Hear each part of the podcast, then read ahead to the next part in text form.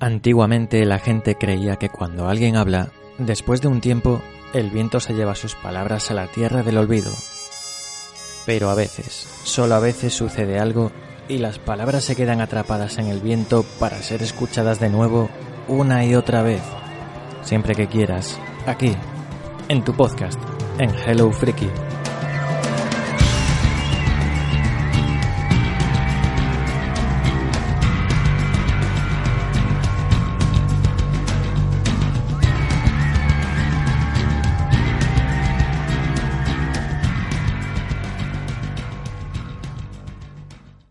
Hello Frikis, bienvenidos a Hello Friki Podcast, vuestro programa de cine, de series, de literatura, de videojuegos y también de cómics, porque hoy vamos a hablar de cómics en nuestro programa 9 por 13. Ya son 13 los, eh, los Hello Frikis Podcast de esta novena temporada que llevamos este año. Se ha pasado esta primera mitad de año, este, este final de 2018 se ha pasado volando con programas de todo tipo hemos hecho. La verdad es que parece que me estoy adelantando al programa de la semana que viene, que va a ser una especie de recordatorio de lo mejor del año, pero es que me, apetecía, ¿no? Hemos llegado a, las Navidades, al final de esta, de esta media temporada, con un montón de contenidos en, en nuestros podcasts, y hoy toca cómics porque es una de las facetas, uno de los aspectos y una de las secciones de la web y del podcast que más nos gusta. Traemos mucho contenido, ahora os diré cuál es, pero antes de, de eso voy a ir presentando a los amigos que van a estar haciendo el programa hoy aquí conmigo.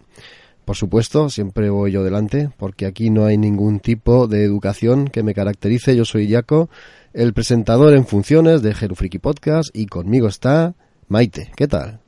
Hola compañeros, pues una semana más aquí hablando de cómics y ya que vienen fecha señalada, fecha de hacer regalos, pues a lo mejor de aquí podéis sacar alguna que otra idea para regalar estas fiestas y recomendar un buen cómic y que la gente eh, se, anime a leer, eso siempre viene bien. Sí, aquí vamos a dar ideas para arruinar a los que nos escuchan porque, váyatela, con la cantidad de lanzamientos y el precio que estos llevan, como quieras estar al día, te cuesta pues el sueldo y la paga. También tenemos, ah, por supuesto, un imprescindible en este tipo de programas. Raúl Martín, hola. Hola Jaco, hola diletantes. Pues nada, pues aquí estoy, lo confieso, en el único programa de, la familia de Hello Freaky de los cuales me preparo algo, porque en el resto suelo venir aquí con lo opuesto, en plan figurante, pero en el de cómics pues sí que reconozco que hago un poquito de guion, más que nada, porque como hay que hacer la sección esa del CSI y tal, pues digo, bueno, ya que me pongo, pues eh, hago un guion y así me siento como un podcaster de verdad. Es que este tipo de programas no serían lo mismo si no estuvieras tú. Anda que no se nota. Vamos a, decir el contenido que hay hoy en el programa, el menú para hoy, antes de empezar ya con el programa en sí. Empezamos con las secciones habituales, la sección de las novedades de aquí y de allí. En ellas hablaremos muy rápidamente de Prodigy, que es una novedad de allí, y, de Los Vengadores de Jason Aaron, que es la novedad de aquí. Después la, la sección CSI, que es la sección que lleva Raúl, nos trae la segunda parte de los cómics en los años 90. Y después, pues iremos a las reseñas propiamente dichas. Hablaremos de El hombre de acero de Brian Michael Bendis, El tesoro del cisne negro de Paco Roca, I Kill Giants, después hablaremos de Ulna en su torreta y terminaremos con Mr. Milagro o Mr. Miracle. Yo no sé cómo llamarlo, luego Raúl nos lo aclarará. Vamos a empezar con el programa.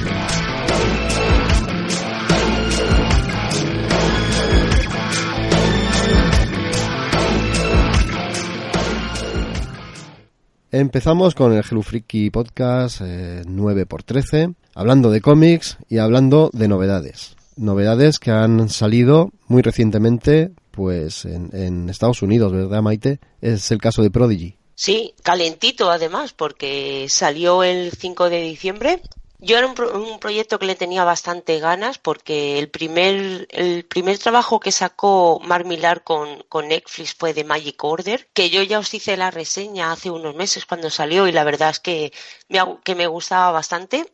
Y este segundo proyecto que trae se llama Prodigy. También eh, guionizado, protagonizado iba a decir, guionizado por el propio Milar y dibujado en esta ocasión por Rafael Alburquerque, que ya colaboraron, ambos estuvieron trabajando juntos en otro cómic llamado Hack y que además es ese otro de los proyectos que Netflix va a hacer una acción de televisión. Bueno, el cómic este de, es de Netflix, como digo, pero en papel lo publica Image.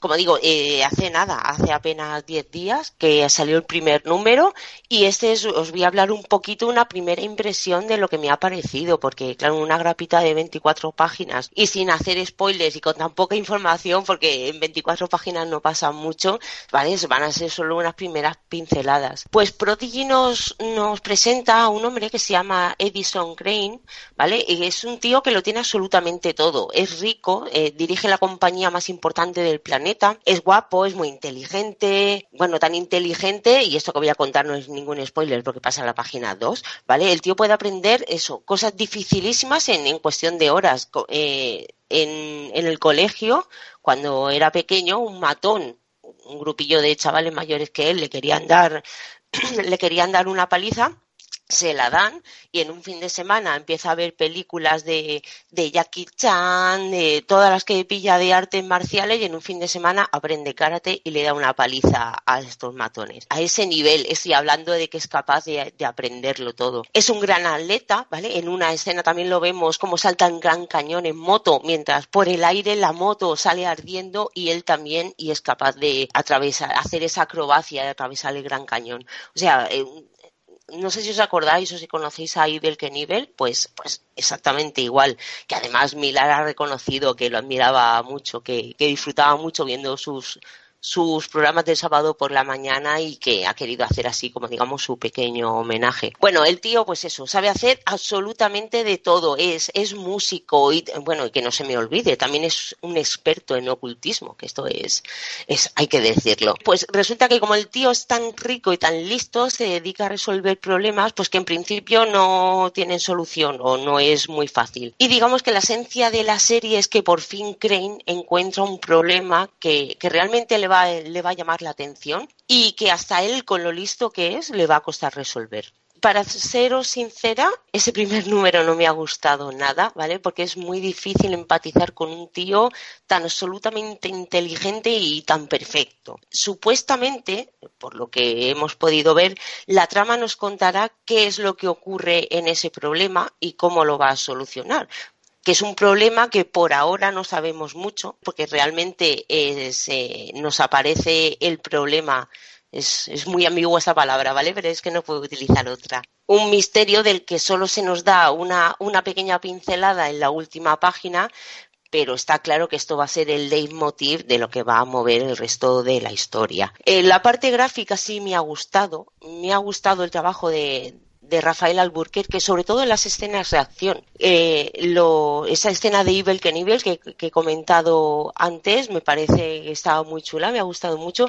El color de Marcelo Mayolo es, es correcto, está bien. Lo que le falla por completo es la historia. Como primer número de presentación de una trama, y ya no solo de la trama, de lo que es la historia en sí, eh, lo que ha conseguido en mí es que le coja tierra al personaje principal, así que ese ya es un mal camino de partida. Y el problema que se nos deja desvelar, o sea, se nos desvela en esta última página es, lo voy a, farragoso sería la palabra, porque no sé realmente cómo describirlo. Se puede liar mucho la cosa, así que casi yo prefiero esperarme y conforme vayan saliendo los números y vaya escuchando las opiniones de la gente, continuaré con ella o no, porque lo que he visto así a priori no me ha hecho mucha ilusión.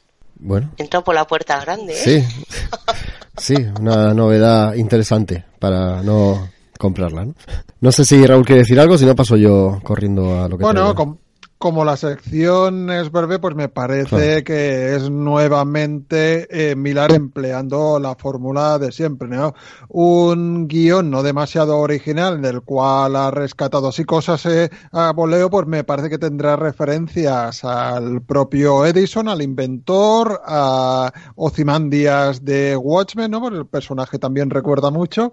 Y luego, pues eso, siempre bien rodeado y bien arropado por un dibujante que suele ser la leche que en la mayor parte de los casos es que le saca las castañas de fuego. a mí sinceramente lo que me ha gustado es el dibujo, pero la historia en sí es que lo que te digo, no. Ver a este niño que sabe hacer absolutamente de todo, es que no puedo decir nada, pero conforme estoy leyendo vais a decir, vale, Vale, o sea, entiendo que, que seas súper mega inteligente, que estés forrado de pasta, lo, entiendo todo, pero hay cosas y cosas.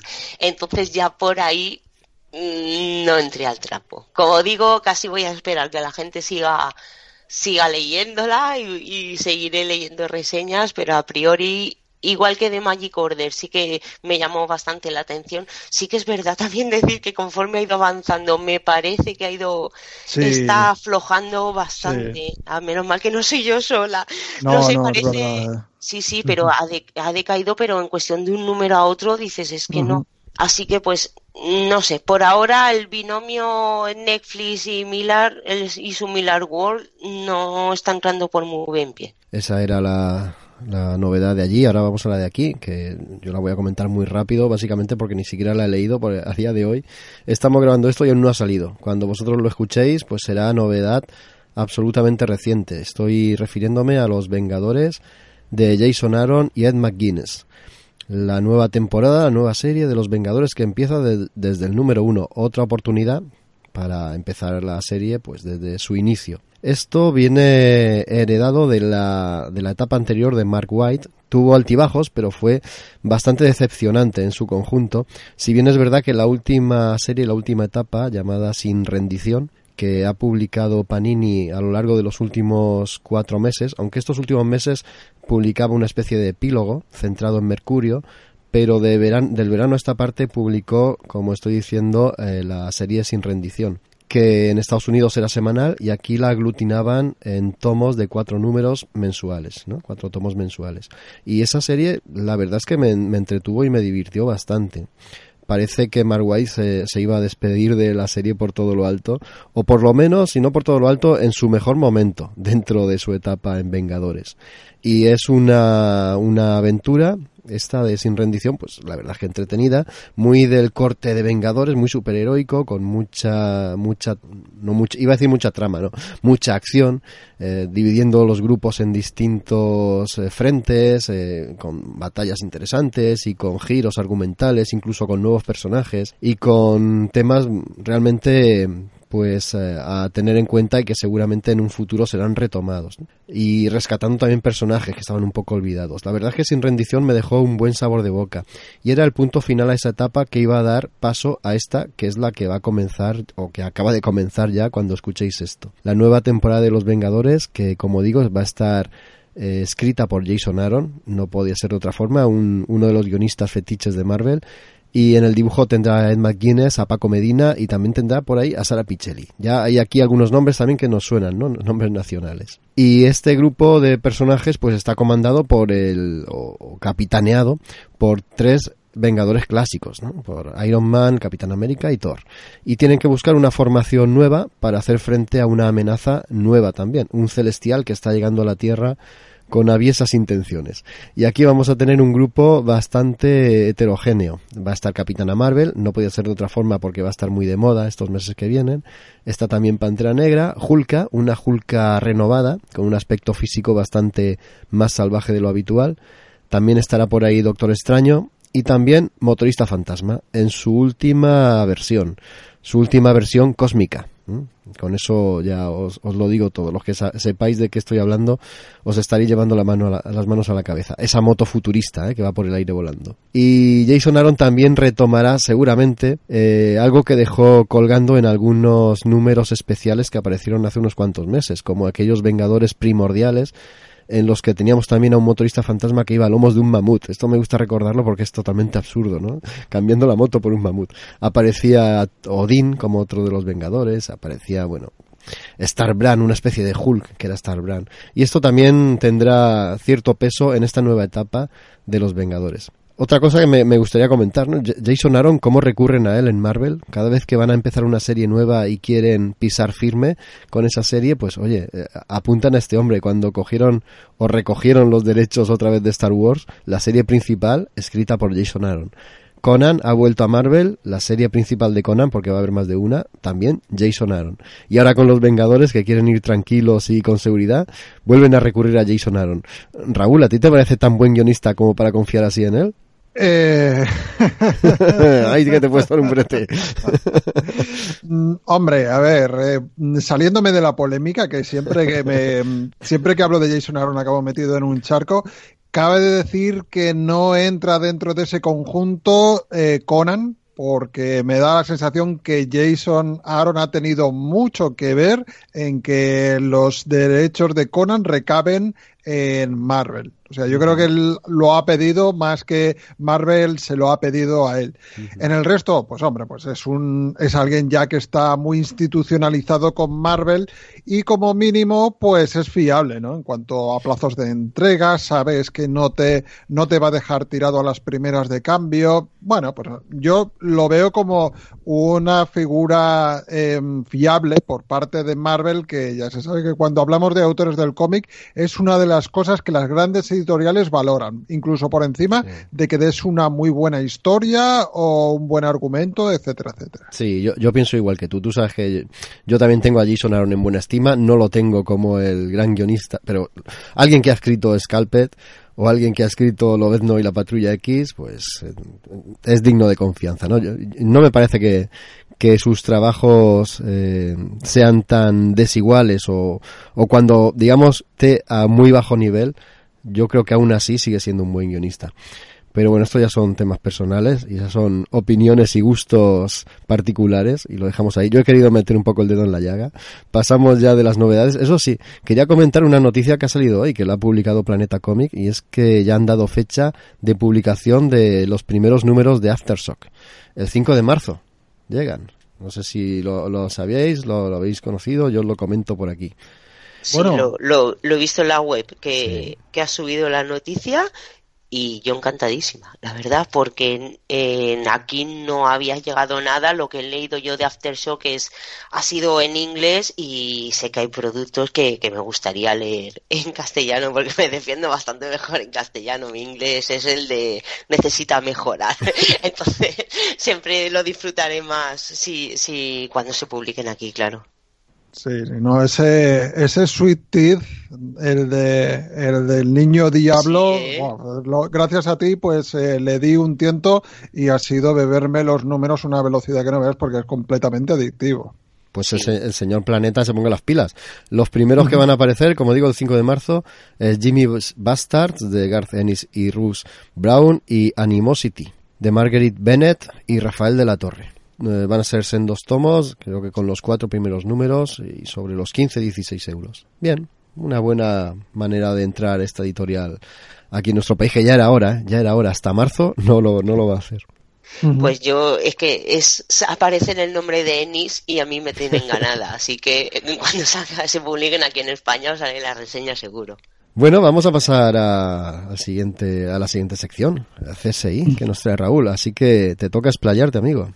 Muy bien, pues eh, vamos con algo muy comiquero, ¿no? Como la segunda parte de, de algo. Si en la sección de CSI anterior poníamos el primer pie a los años 90, aquí me gustaría repasar eh, lo que fue pues eh, algunos elementos que fueron importantes en esta década y luego pues eh, hacer como un hilo conductor de cómo fue la década de su principio a su final, ¿no? Entonces pues me gustaría empezar por conceptos que fueron muy célebres dentro de, de, esa de esa década, ¿no? De la década de desde 1991 a 1999 uno que le sonará a mucha gente es el Grim and Gritty, que tiene una traducción un, tanto rara, que todo el mundo lo conocía por el concepto en inglés, pero traducido podría ser algo así como sombrío y crudo, era la manera en que se denominaba a estos héroes oscuros y violentos tan comunes dentro de la década de los 90. Lógicamente el concepto no venía de ahí, puesto que ya de los años 70 y a los años 80 pues habíamos tenido otros ejemplos, como por ejemplo eh, eh, Punisher, Lobezno o Rorschach. Sin embargo, pues en los años 90 estos eh, eh, tipos y tipas bien duros y bien expeditivos, que no sabías ya dónde acababa la frontera del héroe y empezaba la del villano, pues se pusieron tremendamente de moda. Se dice por ahí que el origen de esta fascinación por este tipo de personajes proviene de la interpretación errónea y equívoca que se hizo a dos obras fundamentales del cómic de los años 80, como fueron Watchmen y Batman de Dark Knight Returns, la primera de Alan Moore y la siguiente de, Frank Miller. Se tomaron en serio unas claves y unos mensajes que en realidad por parte de los autores más bien lo que querían ser eran críticas hacia el género de las mallas y no tomadas eh, de una forma literal, ¿no? Pero bueno, se habla como, como el germen, ¿no? Estas dos grandes obras se, se consideran el germen de toda aquella avalancha que, que nos llegó, ¿no? Ejemplos eh, de Grim and Gritty lo más eh, claro, lo más icónico, pues es achatarlo a todas aquellas colecciones de, de, la primera de la primera jornada de Image Comics, ¿no? Como Wildcats, eh, John Blood, Cyberforce, Spawn, Shadowhawk, Savage Dragon.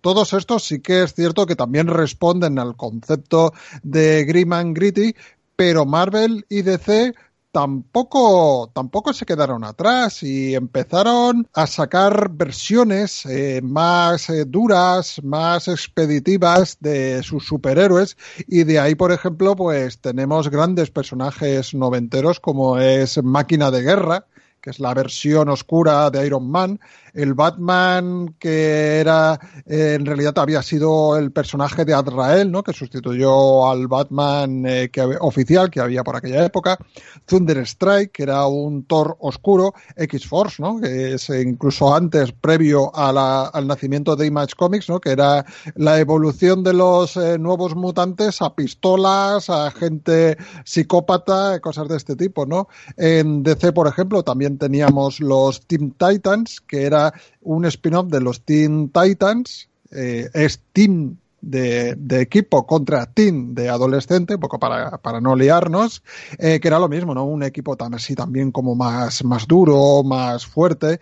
Y por ejemplo, tampoco se salvaron los Vengadores, puesto que los Vengadores, los nuevos Vengadores se convirtieron en Force Wars, ¿no? Eso ya, eso ya lo dice todo. Y esto da un poco y el segundo factor de los años 90 que se podría decir la tendencia apártate que voy, que era la de sustituir o matar a personajes célebres de las editoriales y poner en su lugar eso, ¿no? Poner a su, lugar estas, estas copias así más, eh, más radicales, ¿no? Em, ejemplos de sagas, yo voy a decir unas cuantas, eh, Jaco, y si te suenan a ti más, pues eh, sé libre de añadir, ¿no? la primera, lógicamente, sería la muerte de Superman, cuyo éxito es el que inauguró esta moda, pero a Superman le siguieron personajes. No hablo de morir, ¿no? Hablo de sustituir. En muchos casos no, el personaje no tenía que morir o no moría exactamente, pero sí que en todos los casos que voy a citar, pues eh, digamos que la entidad oficial del personaje sustituido por una algo más radical, ¿no? Esto le pasó a Batman con la caída del murciélago, Wonder Woman tampoco se libró, el Capitán América, Thor, Iron Man, Daredevil, Punisher y supongo que habría más, ¿no? Yo estos son los que los que he querido eso, ¿no? Lo que es que los que he querido destacar porque, bueno, fueron eh, fue un argumento recurrente que nos acompañó también a lo largo de, esa década. También en la primera parte de la sección CSI, pues hablábamos de Marvel, ¿no? Una Marvel que estaba agonizante y que, y que parecía que no iba a levantar cabeza. Parece que sí, que la que cabeza levantó y se convirtió por aquella época en la Marvel de Bill Gemas. No sé si levantó cabeza gracias a Bill Gemas o a pesar de Bill Gemas, porque eh, me gustaría hablar un poco de este mm, extravagante personaje que dictaminó los eh, designios de Marvel entre 1993 y el año 2000, aunque estuvo vinculado de una manera u otra con Marvel hasta mucho más posteriormente. Este señor pues se convirtió en el vicepresidente de la empresa que por aquel entonces se llamaba Marvel Entertainment Group y bueno, pues em, a quien se le pregunte, eh, mucha gente te, dirá que tiene un buen concepto de Virgemas. Eh, por ejemplo, a él se le atribuye el mérito de la salida de la empresa de la bancarrota de la, de la bancarrota de la que os hablábamos antes. Yo he estado un poco, yo tengo mi propia versión a todo esto y este Bill Gemas, ¿qué, duda cabe que es la, era la cabeza visible de la Marvel de por aquella época, un hombre que venía del mundo del básquetbol, si no recuerdo mal, que ahí había hecho mucha fortuna con el tema de los cromos de básquet y, y eso, pero era, era bastante particular, ¿no?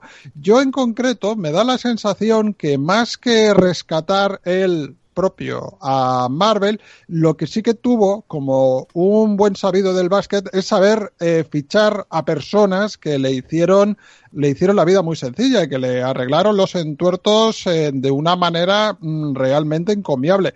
Por ejemplo, frente a la división de cómics puso a Joe Quesada, que entró eh, al principio con un experimento como iba a ser Marvel Knights y acabó siendo editor jefe y Quesada, por ejemplo, pues eh, proviene la, la línea Max, ¿no? Aparte de eso, también tuvo el buen tino de contratar a Avi Arad en Marvel Studios, que fue el que empezó a poner en marcha todo lo que sería posteriormente eh, eso, ¿no?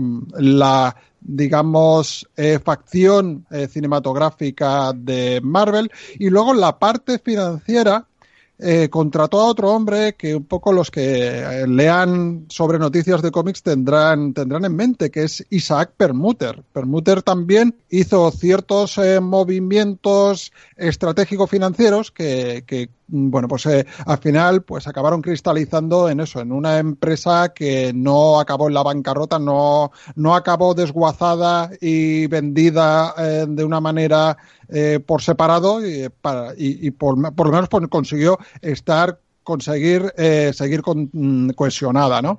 Eh, mientras, mientras, tanto, Bill Gemas, ¿a qué se dedicaba? Pues, por ejemplo, a llevar las relaciones con DC a su peor momento histórico hasta la fecha. También argumentaba y guionizaba algunos cómics que eran realmente horribles. Aparte de eso, aparte de hacerlo mal, por lo visto en algunos casos no lo hizo ni él puesto que contó con, entre comillas lo digo, negros, que es el concepto que cuando tú contratas a, escritores o guionistas para que hagan el trabajo por, por ti, ¿no? En concreto, se sabe fehacientemente que tuvo a una primeriza Gail Simone eh, haciendo y firmando artículos que, o sea, escribiendo artículos que más tarde Bill Gemas firmaba, o sea que si lo hizo con una vez, pues, lo podría haber hecho en más ocasiones. Eh, ¿Qué dejará para la historia del cómic eh, Bill Gemas a nivel de, de guion? Pues una serie que se llama Marvel, que, por decirlo así, será célebremente recordada como una de las peores historias de toda, de toda la trayectoria de Marvel. O sea que ahí no es nada. Marvel era una colección de, de siete números que básicamente estaba ideada y planteada para mofarse descaradamente de DC y de Warner, y de Warner, ¿no? Del grupo al cual pertenecía DC. Un poco en esta política de confrontación que mm, pues eh, Bill Gemas quería llevar hasta el mayor de los extremos. En concreto, os voy a contar un poco de qué iba Marvel, ¿no? Marvel. Eh, Marvel, pues eh, ya para empezar, era una chanza de Smallville el pueblo del cual procede Superman y que en ese momento estaba muy de moda por la serie Smallville, ¿no? Pues este Marvel tenía como protagonista a Cal, a Cal Aol Turner.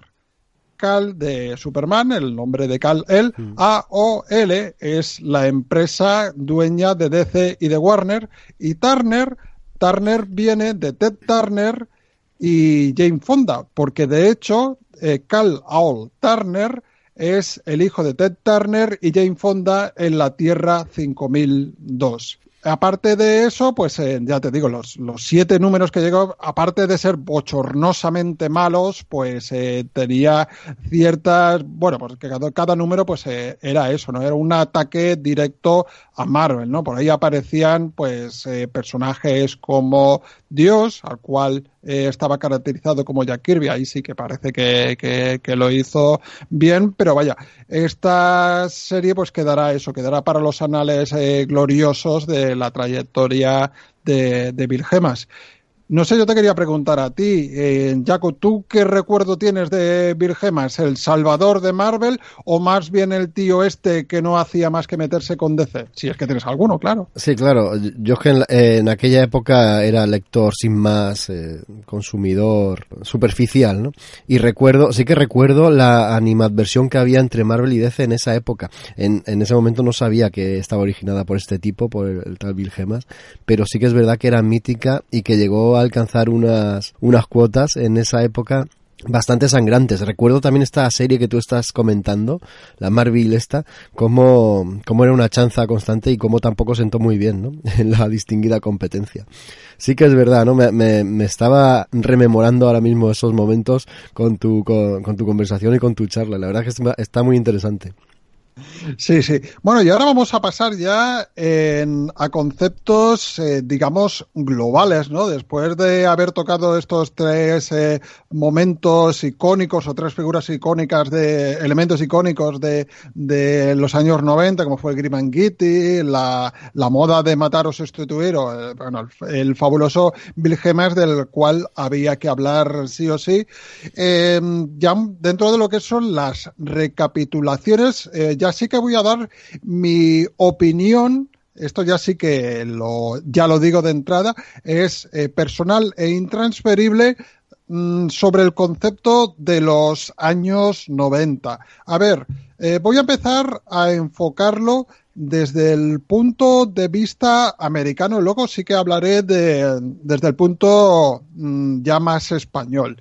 Eh, los años 90 a mí me da la sensación que, que, no fue una época tan oscura y tan terrible, ¿no? Porque parece que en algunas conversaciones hablas del noventerismo y, bueno, pues estás invocando a Satán, ¿no? Directamente. Para empezar, yo he empezado, yo me he puesto aquí a hacer mis cuentas y para mí los años 90 en realidad apenas duraron siete años. Yo lo comprendo entre el periodo que fue de 1991 a 1900 1997.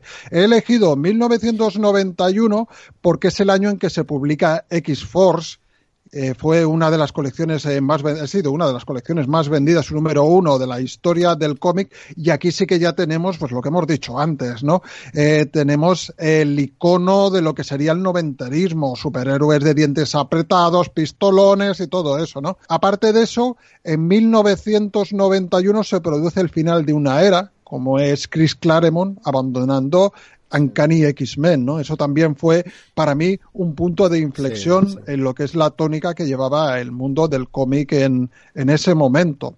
Podría, ya te digo, podría empezar un poco más tarde, en el 93, cuando arrancó eh, Image Comics, que eso casi ya se podría decir como el auge, pero yo, yo he focalizado el principio de, del noventerismo en, en 1991 y lo he terminado en 1998, porque ya ahí sí que por esa época ya se empezaba a experimentar la resaca de todos esos grim and gritty a los que he comentado antes, ¿no? Aparte de eso, en 1998, eh, Kurt Basiek relanza los, Vengad los, Vengadores junto con Josh Pérez y ahí ya sí que no hay nada de noventerismo, ¿no? Esto ya es un poco un canto a la vuelta sí. a, al, al, orden establecido previamente, ¿verdad? No sé si querías decir algo, Jaco. No, no, estaba sintiendo todo el rato, es que me acuerdo perfectamente de la época. Perdona uh -huh. si te interrumpo en, en, tu discurso, pero es que me sentía totalmente reflejado, ¿no? Como efectivamente la marcha de Claremont supuso un descenso mm, paulatino en la calidad de los cómics de superhéroes porque los, los mutantes, la patrulla X era el icono, era la estrella de los cómics de superhéroes que llegaban aquí porque prácticamente llegaba solamente Marvel. Y nuestra esperanza fue cuando surgió Image, ¿no? Pero es que a los siete números de los personajes de Image ya sabías o ya notabas que eso estaba vacío. Otras series de, de personajes importantes en el plano superheroico eran los Vengadores, pero cuando te los veías a todos que iban con su uniforme y una chaqueta de cuero encima, es que me acuerdo del caballero negro que iba con una armadura y encima tenía una chaqueta de cuero. Era, era todo muy, muy, muy machirulo, ¿eh? muy, mucha testosterona y mucha cosa así. Y efectivamente eh, fue cuando llegó Busiek y, George Pérez a los Vengadores que relanzaron la serie mm, mirando o volviendo la vista hacia atrás, ¿no? Hacia los tiempos más clásicos. Y perdona, ya no, no te interrumpo. Sí, bueno, luego en 1998 igualmente eh, Joe Quesada eh, daba el pistoletazo de salida a la iniciativa Marvel Knights, que también un poco es eso, ahí también se daba fin al Grim and Gritty, o por lo menos se pretendía, ¿no? La barrera no está clara, porque tanto antes como después eh, se, con se continuó tirando de ese noventerismo, ¿no? O sea, no hubo un corte muy, muy radical, pero sí que yo creo que son momentos de, inflexión importantes, ¿no? Estos siete años yo casi lo considero como la época en la cual sí que se podría haber con, comentado el noventerismo. No son muchos años si se tiene en cuenta la larga trayectoria que tiene el mundo del cómic, pero si lo miramos por otro lado, pues puede ser todo el periodo mm, que abarca la, la, adolescencia de una persona. O sea, que puede ser que incluso ahí, en esos siete años, se llegase a perder una generación completa de lectores por, por culpa de esto. Sin embargo, eh, os he comentado antes que para mí no fue tan terrible desde el punto de vista, desde la óptica del lector estadounidense, porque sí que salieron buenos cómics en la época, en los años 90. Voy a poner algunos ejemplos. El Hook de Peter David es una colección maravillosa que se extendió desde 1997 a 1998. Otro ejemplo sería El espectro de John Ostrander en 1992. Marvels de Karbasiek y Alex Ross en 1993, el mítico Starman de James Robinson del 94 a 2001, Kingdom Come, ¿no? otro canto, otro toque de atención a lo que estaba ocurriendo del fenómeno del Grim and Gritty, es de 1996. Garcenis eh, publicó una de sus mejores eh, obras, Hitman, también en el 96 eh, o en el 97, por ejemplo, también se publicaron los Thunderbolts de Karbasiek y Mark Bagley, ¿no?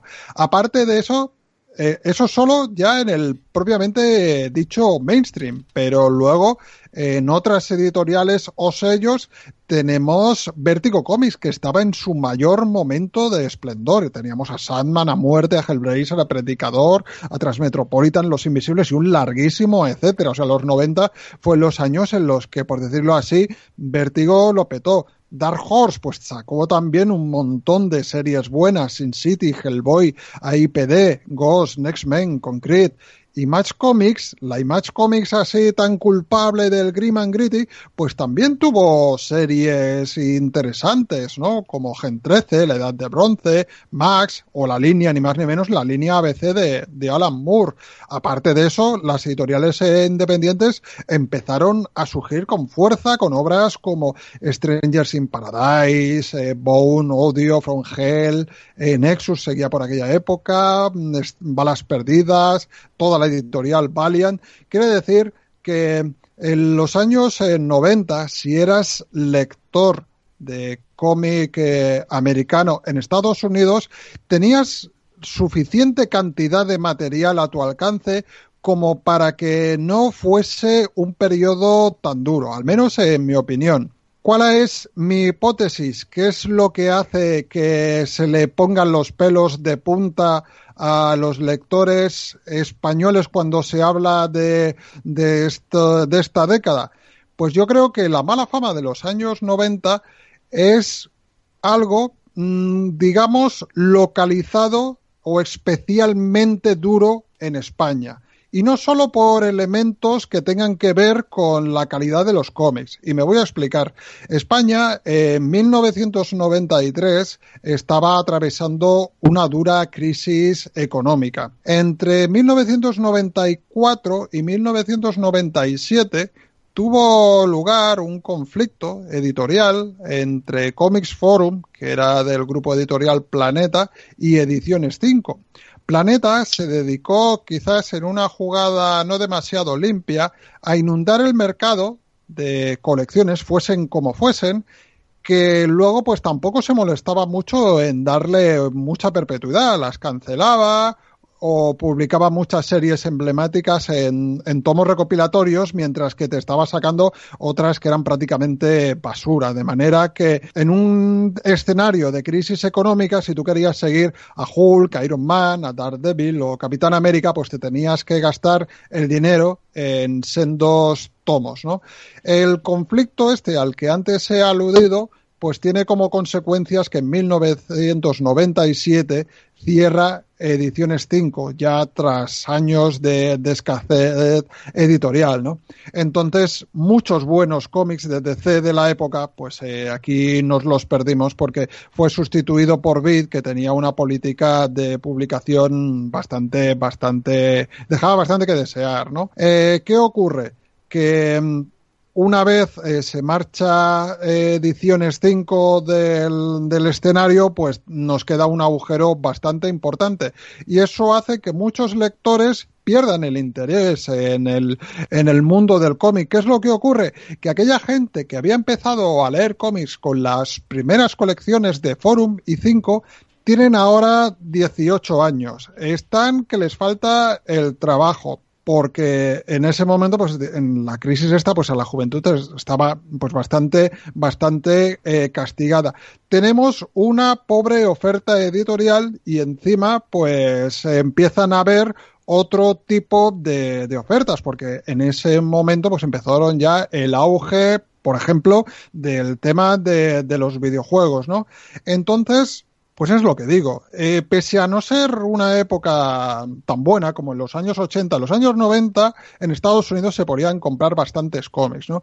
Aquí en España ya solo por cuestiones, no solo por, por cuestiones de cómics, sino ajenas al mundo del cómic, la situación pues eh, fue de bastante desconcierto y, y, de sequía. Y esto es lo que hizo que mucha gente, porque tú hablas con, con, muchos lectores y he hecho la prueba en, en Facebook, que pues eh, he puesto un poco eso, ¿no? La típica pregunta, a ver, vosotros dejasteis de leer cómics en los años 90 y bueno, hay de todo, como, como es lógico, pero mucha gente eh, ha dicho que sí. Y es muy curioso porque me he encontrado con muchas personas que me han dicho que lo dejaron en el 94 y empezaron a volver allá por el 98, 99, que es cuando nos empezó ya a llegar ese, esas series ya renovadas que dejaban atrás todo lo que era la, la, paupérrima calidad que tenía el Grim and Gritty. Yo sí que, ya con esto acabo, tengo, eh, por aquella época, mmm, sinceramente, yo había ocasiones en los que iba a la librería a comprar una grapa, pues básicamente para poder charlar allí con, con los amigos que, que, nos reuníamos y tal y cual, pero era prácticamente un acto mecánico, prácticamente era eso, yo era un, una excusa para poderme pasar por la librería y sin embargo, ya cuando nos pusimos allá por el, el 99, el 2000, hubo como un sentimiento de euforia renovada, cuando se empezaron a ver eh, eso, ¿no? Los Vengadores de Basiek, empezaron a llegarnos las colecciones de, eh, de Marvel Knights o incluso estos nuevos cómics que eran de Authority, Planetary, no lo sé. Yo, mm, sinceramente, recuerdo que hubo un poco una sensación generalizada de decir, ostras, pues parece que ya estamos acabando la travesía en el desierto, ya estamos pasando, pasando lo peor, ¿no? Porque yo sí que no lo, no lo dejé, por suerte, eh, sí que me, me, un poco me eh, aferré a lo que eran las eh, colecciones de vértigo y eso hizo que, que no dejase la, la afición, aunque sí que ciertamente me lo planteé porque el panorama de las librerías por aquella época era desolador. Es que tú mirabas las estanterías de lo que se estaba publicando y a lo mejor en un mes es que lo veías aquí y dices, pero si es que no me interesa prácticamente nada. Y, sobre todo cuando mirabas lo que publicaba, eso, lo que publicaba eh, Forum o World Comics, las cosas, las poquitas cosas que Cinco también se atrevía a publicar, es que había, ya te digo, eh, era bastante, bastante triste, ¿no? Con eso acabo este repaso que, he hecho de los años 90, ya te digo, muy personal y muy desde la óptica mía, ¿no? Eh, poniendo el acento en que lo peor, por desgracia, nos lo llevamos los fans españoles. En Estados Unidos yo creo que lo sobrellevaron, lo sobrellevaron mejor, pero desde luego lo que sí que coincido es que fue una época bastante trágica, por culpa de ella se perdieron muchos lectores, por culpa de ella mucha gente lo dejó y por suerte algunos volvieron años después, algunos incluso están volviendo a día de hoy, pero también causó una fractura importante que, le hizo bastante daño a lo que es el, el tejido de, de, esa afición como es eh, comprar cómics. Y yo desde luego pese a eso, a que mm, reconozco que se publicaron cómics muy buenos, eh, también al menos eh, desde mi punto de vista, reconozco que fue una época muy dura para comprar cómics aquí en España. Sí, tú has dicho que lo, has, eh, lo has narrado desde una óptica un tanto personal, pero lo sabes, es extensiva a casi todos los aficionados de aquí. Yo también me he sentido identificado porque a mí me pasó eso, lo, he comentado a grandes rasgos antes, pero es, es, es realmente así. Como pierdes ese contacto con, con, la calidad que tenían los cómics por ese, ese cambio de, de, género casi, ¿no? Por ese Mm, por esa perversión un poco de los personajes y también por, por esa batalla entre editoriales que fue totalmente perniciosa. Eh, luego los cómics vértigos que eran a los que yo también y, mis amistades también nos aferrábamos, eh, a los que hacíamos que esa eh, afición se alimentara de ellos, pero luego con la llegada de Norma, pues también subieron de precio, ¿no? Y, sumando crisis al aumento de precio y tal, se hacía bastante complicado intentar seguir las series. Eh, luego llegó Planeta, ¿no? que se hizo con, con los derechos de DC, y ahí ya la cosa cambió un poco, pero bueno, se podría seguir hablando de todo esto, ¿no? Sin embargo, yo, yo me he sentido muy identificado con todo lo que has dicho y al pasar los años te, te, llevas el tremendo, la tremenda sorpresa de que efectivamente los años 90 no fueron tan nefastos como a nosotros nos parecían. No fueron tan, tan nefastos allí. Porque te pones a mirar series de, de, DC y de Marvel, sobre todo de DC. Tú, has comentado muchas, pero es que yo me acuerdo de la Liga de la Justicia que la escribía Grant Morrison ¿no? durante varios años en, en, los 90. El Aquaman de Peter David. Es, que habían un montón de cómics interesantísimos que aquí por desgracia no nos llegaban. Y nos tuvimos que aguantar. Y, y también estoy, estoy muy de acuerdo con lo que dices. ¿no? Fueron unos años nefastos para la afición. Se perdió muchísima afición. Muchísimos lectores se perdieron en esa época. Por la maldita crisis y por la maldita carencia de la llegada de los cómics de calidad. Que aquí pues eh, llegaban pocos y los que llegaban era un precio muy elevado. No sé si Maite quieres comentar algo. No, estaba escuchando muy atentamente a Raúl yo fui una de las que me caí ¿vale? En esa época fue una lectora que directamente abandoné. Gracias a Dios he vuelto y, bueno, no sé si gracias a Dios, porque antes comentabais que ibais a librerías y no a dónde escoger. Bueno, la oferta que tenemos ahora es, es es desbordante, sinceramente, porque es que no puedes abarcarla toda. Y es que dices, mira, cerrar la tienda, me dejáis a mí dentro y mañana por la mañana me sacáis, que no me importa quedarme aquí porque todo, absolutamente todo te llama la atención. Así que volver a los cómics fue culpa tuya, Jaco, así que te odiaré el resto de mi vida. Es que es verdad, yo casi todas mis amistades que, compraban cómics en esa época cayeron y, pocos son pocos son los que han vuelto. Maite menos mal que lo hemos, la hemos reenganchado a la causa. También hay que tener en cuenta que llevamos por por ese por, ese suceso, ¿no? Llevamos un montón de retraso, nos perdimos 90 y parte de los 2000 y ahora estamos sufriendo entre comillas reediciones de esa época. Sí, muy cierto. Sí, ECC está, bueno, acaba de reeditar toda la temporada de Grant Morrison con la Liga de la Justicia, ahora va a volver a editar Aquaman, lo va a editar aunque Planeta lo hizo, pero SC lo va a hacer con, unos tomos de verdad eh, contundentes, ¿no? Planeta lo hacía, eran más económicos, efectivamente, pero la calidad de edición era realmente discutible. Menos reediciones de la broma asesina, por Dios, y que se dediquen a sacar la cantidad de trabajo por disfrutar todavía aquí, que en su época no pudimos, y ese es el material que realmente tiene que volver a ver la luz.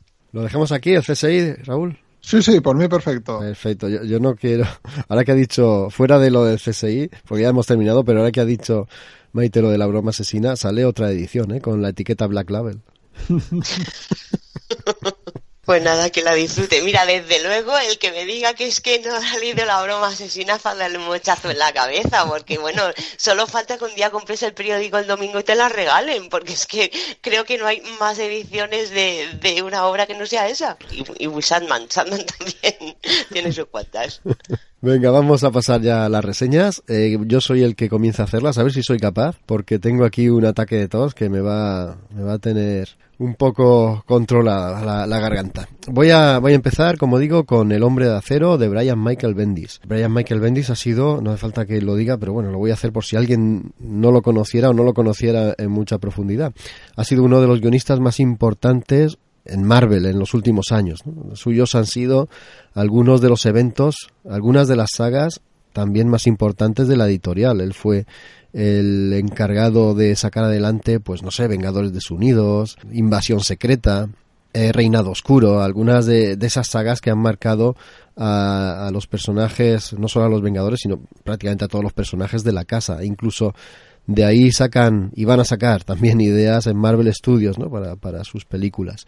Y Brian Michael, Michael Bendis, con todos sus detractores que los ha tenido, pues ha sido muy, muy importante en la casa. Sin embargo, sus mejores trabajos no son esos que están ligados con los Vengadores, sino los que están ligados con Daredevil o con Alias, con la que ahora conocemos como Jessica Jones. Pero él saltó a la fama y saltó al, al, al público mayoritario, pues claro, no podía ser de otra forma, con una colección de cabecera, como eran los Vengadores. Y seguía estando en Marvel, eh, guionizó Patrulla X, guionizó Los Guardianes de la Galaxia, lo que pasa es que no, no eran tampoco precisamente sus mejores trabajos y estaba bastante de capa caída. Eh, la sorpresa, aún así, fue cuando nos enteramos de que había dado el salto a la competencia y había firmado en exclusiva para trabajar con DC Comics. Y en DC Comics no se cortaron un pelo tampoco, porque le dieron una de sus series y a uno de sus personajes más importantes, sino el que más, Superman, nada más y nada menos. La noticia del cambio de editorial para el señor Bendis vino acompañada de que se iba a encargar de la colección de Superman. Desde el número uno iba a empezar esa serie. Pero antes de empezar ese número uno, que lo tenéis en, en las librerías es el, en la misma semana que se puede descargar este programa, antes de esa nueva colección, que se llama Superman, se ha publicado una especie de prólogo que está escrita por este autor y dibujada por varios artistas. Es una serie de seis números que se llama El hombre de acero y que ha tenido una cadencia semanal y nos cuenta, bueno, sirve un poco de enlace del final de la anterior etapa y el inicio de la nueva.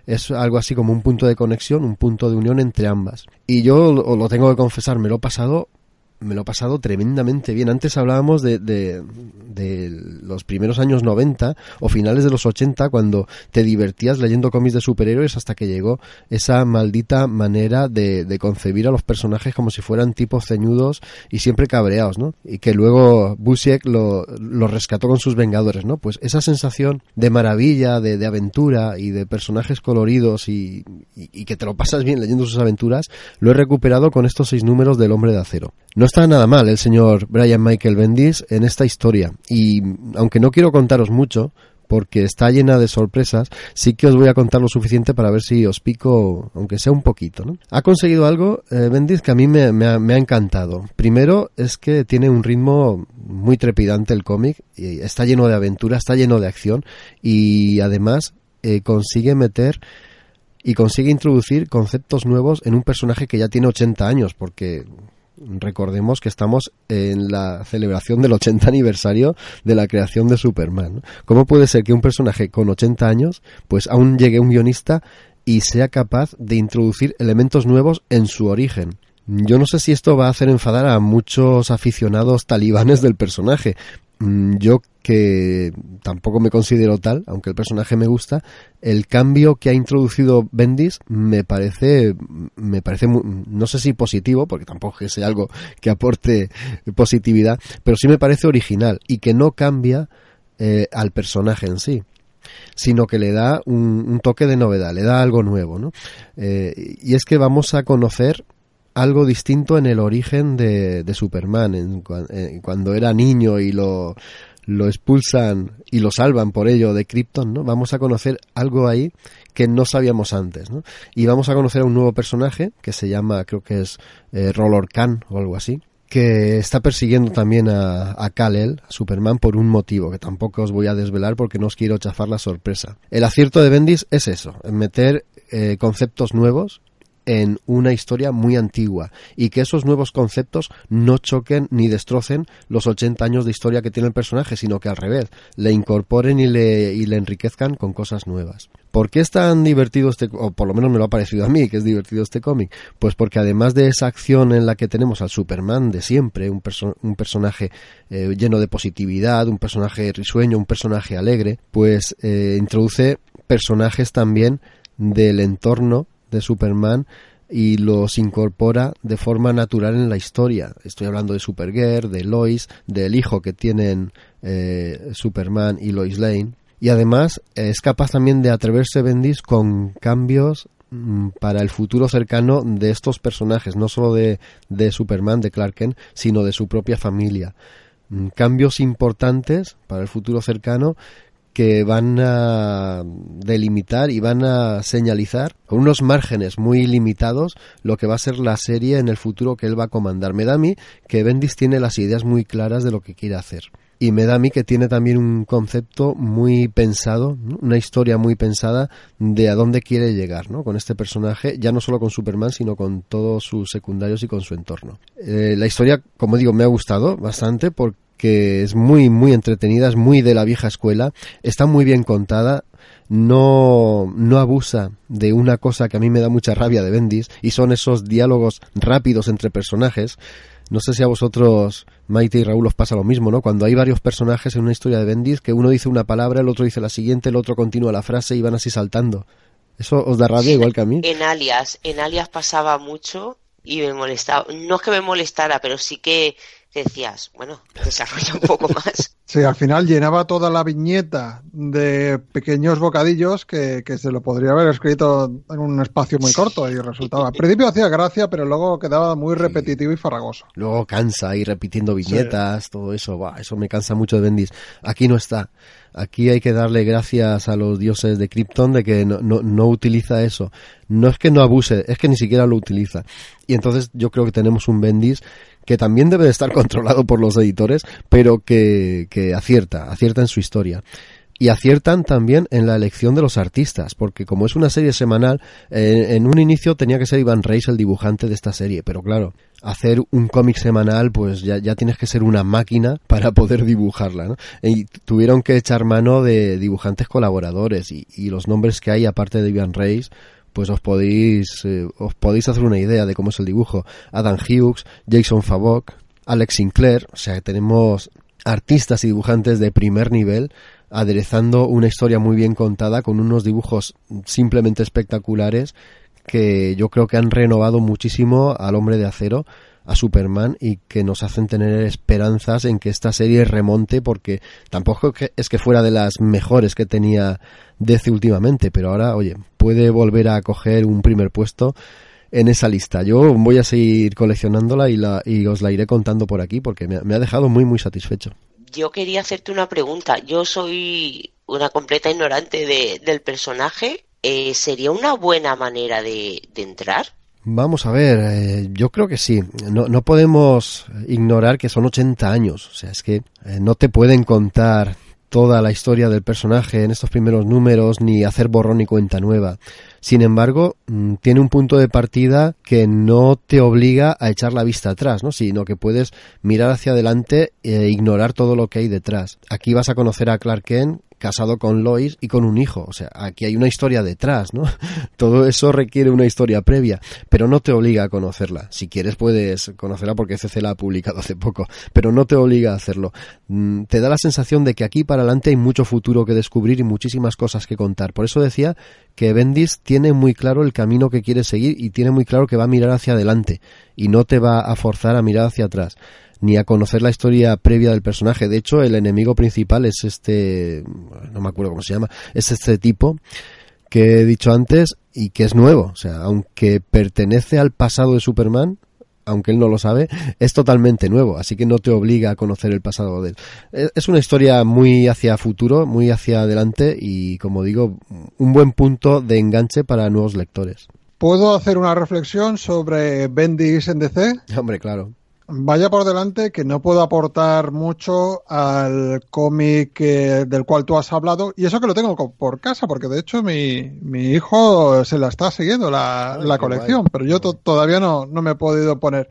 Sin embargo, lo que me estoy dando cuenta es que mm, Bendis ha llegado a DC con muchas ganas de hacer DC suya, porque ha plantado su pie en Superman, pero también tiene un montón de proyectos. Ha, puesto proyectos suyos en Vértigo, ha rescatado personajes que se ha llevado, que eran de su propiedad, se los ha llevado a DC y los está desarrollando. No sé exactamente el número de series que, que tiene ahora mismo en abierto en DC el propio mm, Bendis, pero lo que está claro es que el tiempo, el bypass que ha estado desde que acababa o desde que ha estado dando carpetazo en Marvel hasta que ha empezado en DC, él lo ha estado empleando en crear conceptos y en escribir guiones. El problema que veo es que tiene tanta serie abierta que cuando ese colchón que se ha creado con estos meses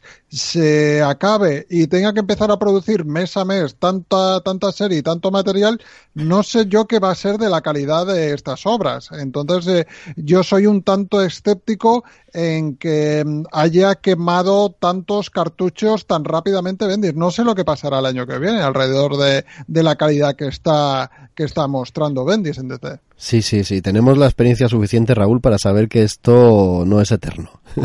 para saber que este, esta entrada por la puerta grande no va a durar para siempre, ni siquiera a medio plazo. De hecho, a mí me, me, sobrecoge el pensar que esta colección de la que estoy hablando, El Hombre de Acero y ahora Superman, que ya prácticamente habrá salido el primer número, es semanal. O sea, ya no estamos hablando de un cómic mensual, sino de un cómic semanal, de una serie semanal, que va a tener muchas más, o, otras tantas. Entonces, sí, efectivamente, él se habrá planteado unos guiones, unos argumentos y unas historias hasta cierto punto pero esto se va a quemar, está muy claro. Yo mm, pienso como tú, pero también pienso que voy a disfrutarla lo que dure y después pues ya, ya lo que venga, pues tendremos tiempo de dejarlo. Me alegra un montón ¿eh? lo que me has dicho, que tu, tu crío se haya hecho con la serie, porque de verdad también para un nuevo lector es una serie ideal. Sí, yo todavía tengo mucho que reconciliarme con Superman para que me lea uno de sus cómics. Por lo pronto he empezado ya con Superhijos. La voy, la voy leyendo, que algo está bien. Ya ¿eh? estoy poniendo mi pequeño pie en el universo Superman. Pero bueno, queda mucho camino todavía por recorrer. El Peter J. Tomasi hace un buen trabajo ahí en Superhijos. ¿eh? Mm, yo te recomiendo que te leas por lo menos estos seis números, ya que los tienes por casa, no pierdes nada, no, no tarda mucho en mm. leerlos y, y verás cómo te recuerda al viejo cómic de superhéroes. Ya está, yo ya he terminado, me he quedado a gusto. Quería traerlo, hice la reseña en la web, pero también quería traerlo por aquí porque me, he venido muy arriba como Superman. Y ahora ya te dejo a ti hablar tranquilamente, Raúl, del tesoro del cisne negro. Sí, bueno, a ver, lo que voy a hacer ahora es un ejercicio propagandístico porque si nos quieren llamar vendidos comerciales en esta eh, en este programa de cómic lo pueden hacer con toda la dignidad y bueno con todos los argumentos del mundo porque estamos hablando de uno de los cómics que más se está vendiendo en la actualidad un superventas que está arrasando del cual Lastiberry, que es la editorial que, que, lo publica, pues ya está, no sé si está haciendo dos ediciones o más, porque la primera se ha agotado, y es que yo me alegro mucho. Se trata del nuevo trabajo de uno de nuestros autores más laureados, como es Paco Roca, y uno de los pocos autores, por cierto, que tienen éxito y siguen manteniendo, siguen apostando por empezar su trabajo desde, desde el mercado español. O sea, no se ha marchado a ninguna editorial ni francesa ni estadounidense para crear su, su obra, sino que sigue como con el mercado español como primera punta de lanza, ¿no? Eso al gran autor eh, valenciano, pues hay que agradecérselo. En concreto, este El Tesoro del Cisne Negro cuenta con el guion de Guillermo Corral que es un autor que debuta en el mundo del cómic, pese a que tiene ya eh, publicados en formato de novela o relato corto, tiene algunas cosas, y bueno, pues se deja instruir muy sabiamente por Paco Roca hasta el punto que, que vemos que el apartado gráfico de Paco Roca pues eh, impregna el guion de los tics que podemos reconocer de este autor y casi como que hace la obra suya, ¿no? No ha vampirizado por completo eh, la pluma de Guillermo del Corral, pero, hombre, se nota, se nota quién tiene aquí la voz cantante para fortuna de, todos, ¿no? Eh, a nivel de sinopsis, pues, ¿qué nos vamos a encontrar en esta obra? Se podría un poco hacer de una forma un tanto genérica explicar que se trata de la dramatización de un caso real que no es otro que el contencioso que llevó a cabo el gobierno español contra la empresa americana de cazatesoros Odyssey Marine Exploration. Un poco para ponernos en situación, no voy a hacer eh, balance de todo lo que ocurrió, pero digamos que nos remontamos a 2007, esta empresa Odyssey, estoy hablando ahora de la faceta del caso real, no, no del cómic. Eh, como he dicho, esta empresa estadounidense eh, pues difunde la noticia que ha conseguido una serie de monedas, ellos dicen que es el, tesoro marino rescatado más grande de, de, toda la historia, del buque Nuestra Señora de las Mercedes. El nombre clave que le dieron a este descubrimiento pues fue el del cisne negro, ¿no? en inglés eh, Black Swan Project. ¿Qué ocurre? Que el gobierno español, pues eh, tras darse cuenta que lo que podía eh, haberse recuperado es un pecio español, pues se querella contra esta empresa alegando de que se trata de un delito de expolio de, patrimonio histórico español. Esto pues eh, termina afortunadamente fallando los tribunales estadounidenses, fallan a favor del Reino de España, con lo cual, pues esta empresa tuvo que devolver ese, ese gran dispendio de antigüedades y aparte, pues eh, pagar una indemnización, ¿no? En su faceta de cómic, ¿qué tenemos? Que aparecen todos los actores principales de la trama, eh, se modifican, se camuflan un poco los, los nombres por lo que pueda pasar, pero básicamente se reformula todo esto para convertirse en una historia de, aventuras. Una historia que tiene lo mejor del cómic político, político en algunos momentos eh, me recordaba a una obra poco poco recordada, ¿no? Como es Guy un, una BD que habla eso, ¿no? De los tejemanejes, de la política francesa, pues un poco capturando esta sensación y poco a poco la va convirtiendo en una historia de, de aventuras con conspiraciones eh, de espionaje, con intentos de derrocar a un ministro, todo, todo de una forma que consiguen que sea una lectura realmente adictiva, que entiendas muy bien todo lo que está ocurriendo en todo momento y que de un digamos, un caso que debió ser, pues, algo más, eh, mucho más farragoso y mucho más aburrido, ¿no?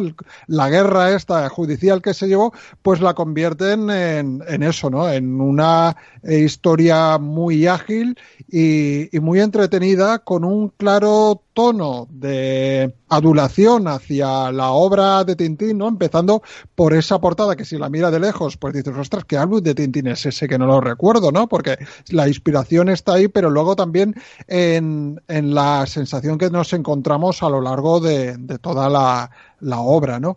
Entonces, un poco decir eso, que la gente no se conduzca a equívocos por el hecho de que Paco Roca solo eh, firma el dibujo, la obra pues se puede englobar tranquilamente en toda la ficción que Paco Roca eh, nos ha ido brindando a lo largo de los años en solitario, porque ya te digo que el, el, cambio y lo que aporta Guillermo del Corral, pese a estar ahí, yo creo que ese, ese gran control de este este, ahora autor, ¿no? Anteriormente eh, corresponsal político, ¿no? Embajador, etcétera, etcétera, pues se aporta, digamos, eh, mucho rigor no sé si histórico, pero por lo menos sí rigor técnico de, lo que ocurrió. Y luego la parte de Paco Roca, pues yo estoy seguro que es eso, ¿no? Es ese tono de aventuras, ese tono de fantasía, de realismo mágico que, que le aporta a la obra, que es lo que hace que realmente pues no, no puedas parar de leer, ¿no? Entonces, decir eso, que a todo, todo aquel que le guste Paco Roca, el Paco Roca en buena forma, pues se lo va a encontrar aquí perfectamente y que está yo creo que eh, completamente justificado el tremendo éxito que está teniendo esta obra porque es un yo creo que prácticamente estamos ante un cómic redondo. Ahora yo tengo que decir, queridos Reyes Magos. no, este, este va a ser eh, una de, uno de los objetos que van a caer en la cesta de Papá Noel seguro este año.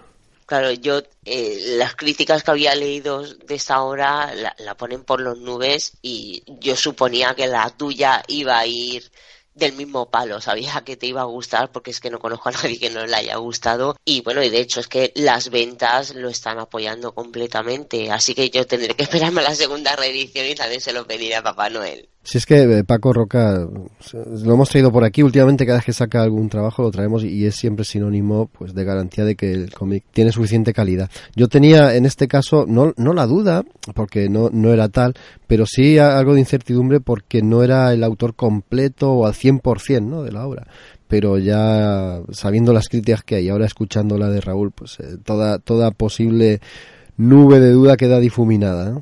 Sí, no, no, totalmente. Ya te digo que sí que la presencia de Guillermo Corral se nota, eh, un poco quizá en el trato de los personajes y algunos eh, momentos que un poco deciden apostar más por la aventura que no por el toque nostálgico o emotivo, pero desde luego es un, aquí yo creo que eh, la, la, distribución que se hace es 75% Paco Roca, 25% Guillermo del Corral y poniéndole mucho. No, alguien que conoce la obra de Paco Roca como tú, eh, eso lo nota, eso lo nota. Bueno, después de este futuro regalo navideño, pasamos a la siguiente reseña que la trae Maite, La Mata Gigantes, ¿no? I kill giants o, soy una mata gigante, como, como se dice aquí la traducción. Bueno, la verdad es que la tengo que agradecer a Netflix que, de que yo traiga este cómic aquí. De una manera subliminal haberme lo recomendado, porque una tarde moneando entre la cartelera de Netflix vi este I Kill Giants. Eh, al meterme en la sinopsis vi que estaba basado en un cómic eh, no puse la película, evidentemente, escogí otra, pero sí que hizo que me quedara con el cómic, con el nombre y que me hiciera con él. Y gracias, señor Netflix, porque he descubierto un pedazo de cómic. Es antiguo. En Estados Unidos se publicó en siete números entre el 2008 y el 2009 por Image, pero aquí España, eh, en España lo publicó Norma Editorial, lo recopiló esos siete números en un, en un tomito, que está muy bien, que bueno, que luego os contaré alguna cosilla más sobre la edición. Eso, señor Netflix, gracias por haberme recomendado esta no película, pero sí cómic. Eh, los autores son eh, Joe Kelly, que mucha gente lo conocerá por, sobre todo por Deadpool y, de JLA, y del dibujante Ken Nimura. ¿Y de qué va este I Kill Giants? Pues eh, directamente nos mete en la piel de una chica que se llama Bárbara es una niña que estudia en quinto curso. Es, la verdad es que es algo rarita, siempre, sobre todo siempre lleva gorros bastante extraños, o es muy característico en ella una diadema con unas orejitas de conejo. Vemos desde el principio que es una niña muy inteligente, que siempre tiene la cabeza metida en los libros, incluso eh, va a gimnasia y va con un libro debajo del brazo, es que siempre está leyendo. Le encanta jugar al rol, juega mucho con a dragones y mazmorras con sus amigos. Es una chica, bueno, vemos desde el principio que tiene mucha imaginación. Ve hadas, ve seres mitológicos y la verdad es que no tiene ningún problema con ellos, pero sí que hay unos que especialmente la tienen muy preocupada y son los gigantes. Desde el principio también nos explican que, llevan cientos de años ocultos, que hace,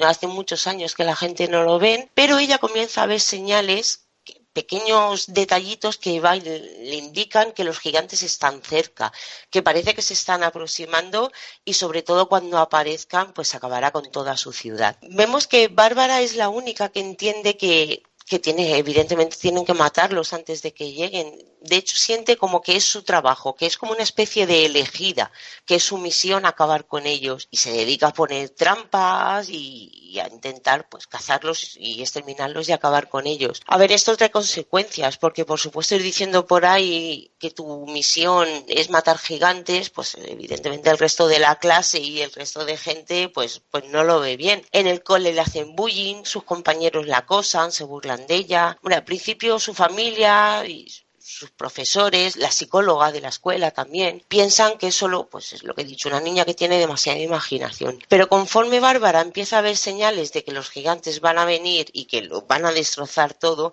ya es cuando todo el mundo empieza a creer que realmente Bárbara se está volviendo loca. Y a ver cómo sigo, porque la verdad es que contado así como sinopsis, ¿vale? Reconozco que no es muy buena, porque esta historia tiene un trasfondo muy importante. Nos cuenta muchísimas cosas más, pero es que no puedo hablar de ella. Y lo suyo es que cuanto menos sepáis de ella, mejor que es lo mismo que me ocurrió a mí. Yo lo compré por, directamente por lo que he dicho, porque lo vi una, película que estaba basado en este cómic. Entonces pensé, pues bueno, si, la, si se dedican a, a, intentar trasladarlo al cine es que tiene que ser bueno. Y fui completamente a ciegas y reconozco que si no sepáis nada de esto, mejor la vais a disfrutar porque es, pienso que tenéis que descubrirla por vosotros mismos. Eh, lo primero que hay que destacar de este cómic es el guion. Joe Kelly hace un trabajo enorme, gigante, en la creación del personaje de Bárbara, que Bárbara se apellida Thorson, que Thorson es hija de Thor, es una niña que está obsesionada con matar gigantes y que como arma tiene un martillo. También nombran a Turisas, que es la representación del dios de la guerra en Finlandia. Como veis, tema, el tema de fantasía, la temática fantástica que envuelve a toda la obra está muy cuidada y está llena de, de esos pequeños detalles como los que acabo de contar y, pero ya no es solo eso, es cómo está desarrollada lo que es la niña, su personalidad, su vida. Está todo tan bien contado que te sientes identificado con ella desde directamente el minuto uno. Lo absolutamente magistral del guion de, de esta obra es la forma en la que trata un tema muy serio y cómo Bárbara utiliza su imaginación para hasta cierto punto escapar de él. Está pasando por una situación muy difícil de sobrellevar que ya no solo le afecta a ella, sino también a toda su familia y el autor nos cuenta pues de una manera, como digo, perfecta, porque es que no, no hay otro calificativo, porque aunque toca temas muy delicados, que tienen momentos duros, sobre todo el final que a mí me dejó con un nudo de la garganta y se me escapó una lágrima, lo reconozco, pero no tira todo a lo sensible, no lo hace de una manera dulcificada ni, ni porque realmente sería ir a lo fácil. Y la manera de que cómo lo hace, cómo nos lo cuenta es que realmente lo borda. Y el complemento perfecto a este guion es el dibujo yo no conocía al dibujante que es hispano-japonés, que se llama José María Ken Nimura. Este es su primer trabajo que veo y la verdad es que ha entrado en mi vida por la puerta grande. A ver cómo lo explico esto también, porque es difícil. Es difícil por ignorancia mía, no es por otra cosa, porque el dibujo tiene un aire muy manga, pero tampoco lo clasificaría así yo es que no sepa mucho de manga, ¿vale? Soy bastante, pienso que soy la menos cualificada para hablar del tema, pero también tiene muchas veces toque de, del BD, del BD europeo y por eso entonces no lo clasificaría como un manga, aunque supuestamente, bueno, seguro que vosotros que, habéis o conocéis más el manga sí que lo podríais clasificar. Yo no lo metería exactamente de ese género, pero es que tampoco sé cómo calificarlo. Pero como digo, es por desconocimiento mío porque tampoco sé mucho en la materia. Pero sí que veo tonos más oscuros, más el tema más serio que tiene la obra me recuerda mucho más eso al cómic más europeo que estoy más, a lo mejor más acostumbrada a leer. El dibujo es todo en blanco y negro, blanco y negro y tiene también varias escalas de grises. Que esta idea fue del propio Ken, del dibujante, que pensó que el blanco y negro le iría muy bien a su obra y la verdad es que fue todo un completo acierto. Sí que no es un dibujo muy definido, no es un trazo limpio, pero esto no es nada, ¿vale? No es nada malo, aunque lo esté, la verdad es que estoy haciendo una reseña penosa de, algo que es, es de lo más bonito y lo que más me ha gustado de lo que he leído en mucho tiempo. Es la manera que tiene de, de dibujante, es su estilo que por eso que digo que aunque no sea un, trazo perfecto, no es para nada, no es para nada malo. También vemos que prácticamente no hay fondos, pero, no es como Fiona State, que es que no le gusten, es que está hecho a propósito así para que te fijes en los personajes, en lo que te está intentando contar en ese momento y que te centres en la historia, porque cuando quiere dibujar fondos, lo dibuja y le sale muy bien. como digo, no es por vaguería, ¿vale? Se nota que está hecho muy a propósito para eso. Puede parecer a priori que el dibujo es muy simple, pero pasa lo mismo que con lo que os he contado antes del personaje de Bárbara, que está lleno de pequeños detalles, pues con el dibujo pasa exactamente lo mismo. Y si no, cuando lo leáis, porque este cómic os digo que tenéis que leerlo, fijaos en algo tan simple como en las nubes. Vemos cómo van cambiando según Bárbara va viendo las señales de que estos gigantes vienen a la ciudad y es impresionante con esos pequeños detalles la atmósfera, cómo, cómo la va creando y cómo la va modificando muy lentamente, pero tú te vas dando cuenta. Lo que sí que se nota desde el principio que es un trabajo que está hecho con mucho mimo, que lo han cuidado mucho y se ve reflejado en todo momento, desde el principio al final en el cómic. Los personajes son muy expresivos, ya no solo la protagonista, que es un personaje que, es inevitable no enamorarte de él, sino otros personajes que aparecen, como su amiga Sofía o la psicóloga de, la escuela que, la he nombrado antes, o una matona que hay en la clase que, que le hace bullying, todos, todos los personajes son, son muy expresivos y están muy cuidados. Los sus rostros, aunque sea, como digo, con trazos muy simples, me sorprende mucho cómo un dibujo tan sencillo puede, puede llegar a transmitir tanto. Eh, me ha encantado, ¿vale? Es una obra que la leí una tarde, que la disfruté muchísimo. Además, eh, yo me la compré en la edición, un tomo que sacó Norma, que, tiene un montón de extras. En la edición americana, como he dicho antes, que sacó en siete números, pues al final de cada número había una mini historieta, además bastante así cachondas y graciosas, creada por el propio Kenny donde nos iba contando así de una manera, como digo, muy divertida cómo fue la, la creación de, del cómic, como entregan un trabajo y él, no, pues no me gusta, tiene que cambiarlo y aquel por dentro pensando, me cago en la leche con lo que me ha costado hacerlo y, y, y delante del jefe diciendo, ah, es verdad, pues tienes razón, es verdad, vamos a cambiarlo. No sé, todo así con un toque muy, muy cómico, que aprendes cosas de cómo llegó esta obra a tus manos y de una manera, como digo, muy, muy divertida.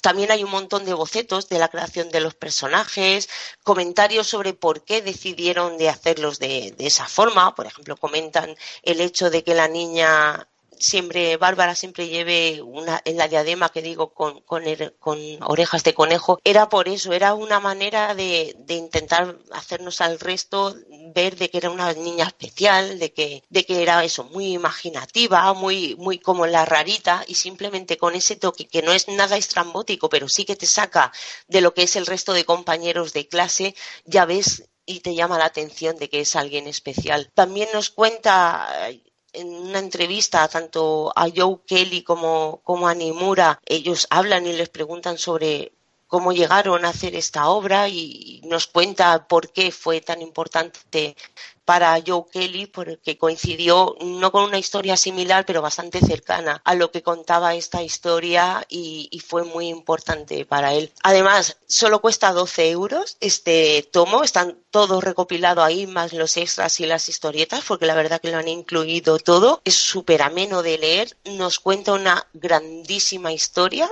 donde la queda algo resumido tan sencillo como que hay cosas en la vida real que son más difíciles que matar gigantes. Y aquí lo dejo. La verdad, eh, tenéis que haceros con ella.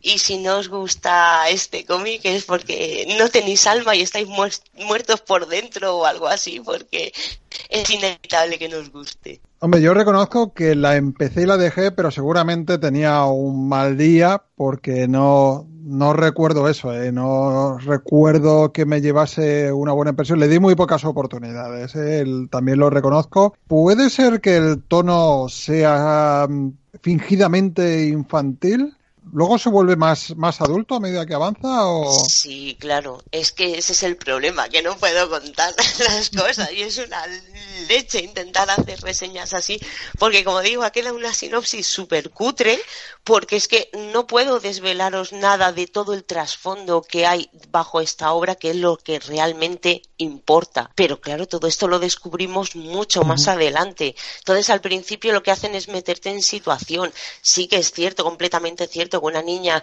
que ve haditas y seres imaginarios, al principio la sensación que te da es que estás viendo una obra infantil, pero no es para nada eso. Pero claro, eso tienes que continuar leyendo para, para llegar a esa parte y entonces mm, al final es cuando dices, es por esto.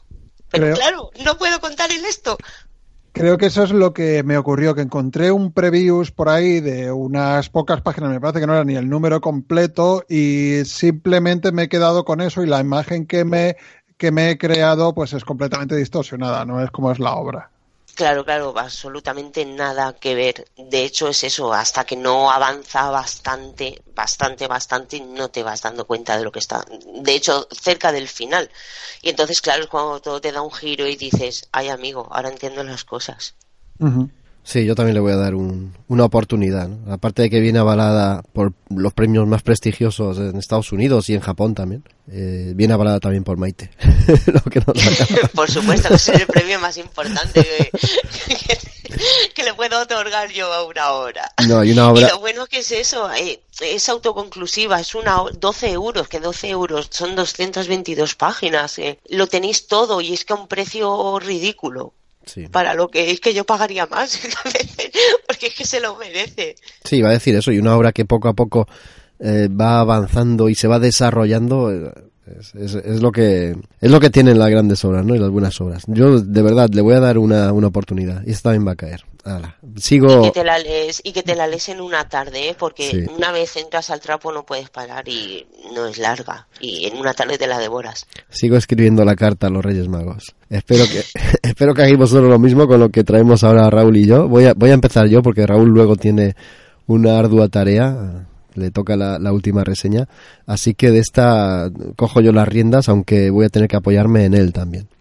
Vale. Muy bien, e, y tenemos que dedicársela a Isra, porque Isra es el que nos trae la, la cuota manga al, aquí al programa. Él no ha venido, o no ha podido estar hoy con nosotros, así que se la dedicamos. Esto es un manga, se llama Ulna en su torreta, también publicado por FC, que hoy, por cierto, los señores de FC tienen que estar contentos, pues estamos trayendo un montón de obras suyas. Y es uno de esos mangas que hasta hace pocos años eh, eh, no era ni remotamente posible que se publicasen aquí en nuestro país. Ahora, pues, pues mira, ha pegado un estallido la edición de todo tipo de cómic. Antes lo decíamos con el cómic americano, pero es que eh, el manga también se está publicando mucho y, y, muy bueno. Y este es un ejemplo de ello. Son cuatro tomos, una en su torreta, están escritos, escritos y dibujados por Izu Toru, que yo era un autor que no tenía no, no, no, había leído nada de, él y entonces no, no sabía por dónde iba a salir la cosa. Lo que pasa es que el aspecto gráfico es lo primero que te atrapa, siempre pasa en este tipo de obras y ya con su estilo cercano a Miyazaki, ¿no? Con un estilo muy suave, muy limpio y nítido, pero al mismo tiempo capaz de dibujar unas escenas tórridas, turbias e incluso a veces gore, pues eh, esa combinación te atrapa, ¿no? Y es lo que te llama la atención. Voy a, decir de qué, de qué va un poco esto, ¿no? No me atrevería a decir que es una historia bélica, aunque básicamente o principalmente sí lo es, pero yo creo que es mucho más que eso. Bueno, tenemos a la protagonista, que es Ulna Trop Young. Eh, pertenece a un país que se llama Lezmoa, y están en guerra con una tribu, con, con, otro país o con otros seres que se llaman los Zut. Hay una base limítrofe que no es nada más y nada menos que una isla, la isla de Lethal, creo que se llama, que tiene una climatología muy muy extrema, hay muchos vientos, hay nieve y allí hay una torre gigantesca que era un puesto científico que se, se ha convertido en un puesto de avanzadilla del ejército y desde ese puesto controlan las incursiones de los Zut. Y allí destinan solamente a mujeres. Ulna, que es una novata, pero tiene un ojo certero con el rifle telescópico, que vamos, es, es, un prodigio, la destinan allí, a esa torre, a lo alto de la torre. Hay también una especie de, de ¿cómo decirlo? Un trampolín gigante, una, como si fuera una pista de esquí, por la que se abalanzan estos Zud con, con, unas alas deltas. Lo estoy diciendo no es exactamente así, pero para que se me entienda, con una especie de alas delta, saltan por esos gigantescos trampolines y se internan en, en, el país o en la región de Lezmoa. Y esta gente que está en, en esa torreta, pues intentan detener los avances, tanto por tierra como a través de ese trampolín y por el aire. Y allí vemos en el primer tomo, son cuatro tomos, lo he dicho, y cada tomo está muy diferenciado del anterior. Yo creo que aquí Raúl va a estar de acuerdo conmigo porque además es que incluso las ediciones, las portadas son distintas. El primer tomo es de un negro absoluto con sobrecubierta y el último tomo es de un color azul esperanzador y blanco también con sobrecubierta y en medio tenemos otros dos tomos publicados eh, sin sobrecubierta y negros o sea con una el primer sí el, digamos que la sobrecubierta del primer tomo es una virguería porque es una portada negra con una franja eh, ilustrada en medio, pero eso cuando abres la, la cubierta, la pones en, en, plano y ves que se puede desplegar y acaba convirtiéndose en un póster que amplía la imagen central. Es muy curioso. Exacto, y el último tiene una contraportada transparente en la que se vislumbra lo que hay en la portada debajo que es la imagen de Ulna muy positiva y sonriente. Bueno, es, es, una pasada. Yo creo que es incluso, tiene su propio simbolismo las, las, mismas portadas. Es algo muy curioso. Pero no, no iba a eso. Estaba hablando de la historia que aquí me va a pasar como a ti, Maite. No, no puedo decir mucho. Sin embargo, tengo que decir algo. Eh, la guerra contra los Zud. ¿Quiénes son estos Zud? Estos personajes, estos seres, esta tribu que intenta asaltar el estado de Lezmoa. Pues nosotros los vemos como y lo voy a decir y, os vais a quedar de piedra, como unas dentaduras gigantes. sí, dentaduras, son dentaduras. ¿Qué, qué cosa más chorra, qué cosa más curiosa y qué cosa más absurda al mismo tiempo. Pero también son unos seres capaces de cometer las crueldades más absolutas con sus enemigos el ejército al que pertenece Ulna mm, tiene unas bajas. Cuando alguien se despista por el bosque, pues aparece en trocitos. O aparece, mm, no, sé cómo decirlo, ¿no? Aparece un pie, aparece la cabeza, o aparece empalado en algún sitio. Es, es, muy bestia. Tampoco se, se corta Izutoru en, en dibujar ese tipo de cosas, ¿no? Pero el cómic va mucho más allá, porque el cómic nos habla en realidad de muchísimos temas que tienen que ver con la guerra, pero también con otros aspectos. Hemos dicho que todo lo que hay destinado en esta, en esta posición de avanzadilla son mujeres. Así que vamos a ver cómo, cómo es la situación de la mujer en la guerra, cómo es tratada. Una es novata cuando entra en, el ejército. Vemos cómo la tratan, cómo la mandan al destino por un motivo por su posición. ¿no? ya no, voy a decir mucho más para que lo descubráis vosotros. Vamos a ver cómo se relacionan también las soldados entre ellas, cómo evoluciona esa relación a través y, por imposición de, de, la presión que supone el estar en constante tensión en el frente y, nada más y nada menos que en lo más avanzado del frente, ¿eh? cara a cara con el enemigo. Vamos a ver también qué es lo que pasa cuando el grueso del ejército llega para apoyarlas en una guerra que se va a declarar más virulenta, ¿no? ¿Qué es lo que pasa cuando llegan los hombres? Pero es que luego la serie avanza y como he dicho, cada tomo es distinto, pero es que el último es más distinto que ninguno, porque Ulna ya está licenciada y la vemos como civil. Vamos a comprobar cómo sufren algunas de estas soldados los traumas psicológicos de, de, la guerra, también cómo sufren la pérdida de algunas amigas que han caído en combate, la manera en que han caído, la relación entre ellas y también algo tan tonto como parece, pero, pero también aparece aquí, ¿no? La relación que tienen con los animales que, que les sirven fielmente en, en el combate. Cómo evoluciona Mm, y cómo cambia la relación con sus familiares, con sus vecinos, con su entorno y cómo eh, la guerra es algo mucho más, a ver cómo digo esto, es algo mucho más que lo que nos dejan entrever los que las promueven y los que las, eh, las comandan, ¿no? Que al fin y al cabo los que las sufren y, y, los que mueren y las que mueren en ellas son las verdaderas víctimas y los que en realidad no tienen nada que ver con esa guerra. Tampoco quiero ponerme aquí muy pseudo filosófico. Todo eso está en el cómic muy bien explicado a través de simbolismos, a través de la historia de Ulna, todos esos estadios y todos esos sentimientos y todos esos pensamientos los vamos a entender y a comprobar a través de ella y de, lo que ella vive, porque, insisto, vamos a acompañarla desde que entra en el ejército hasta que se licencia después. Y, todo va a tener un carácter muy marcado con un mensaje también muy directo.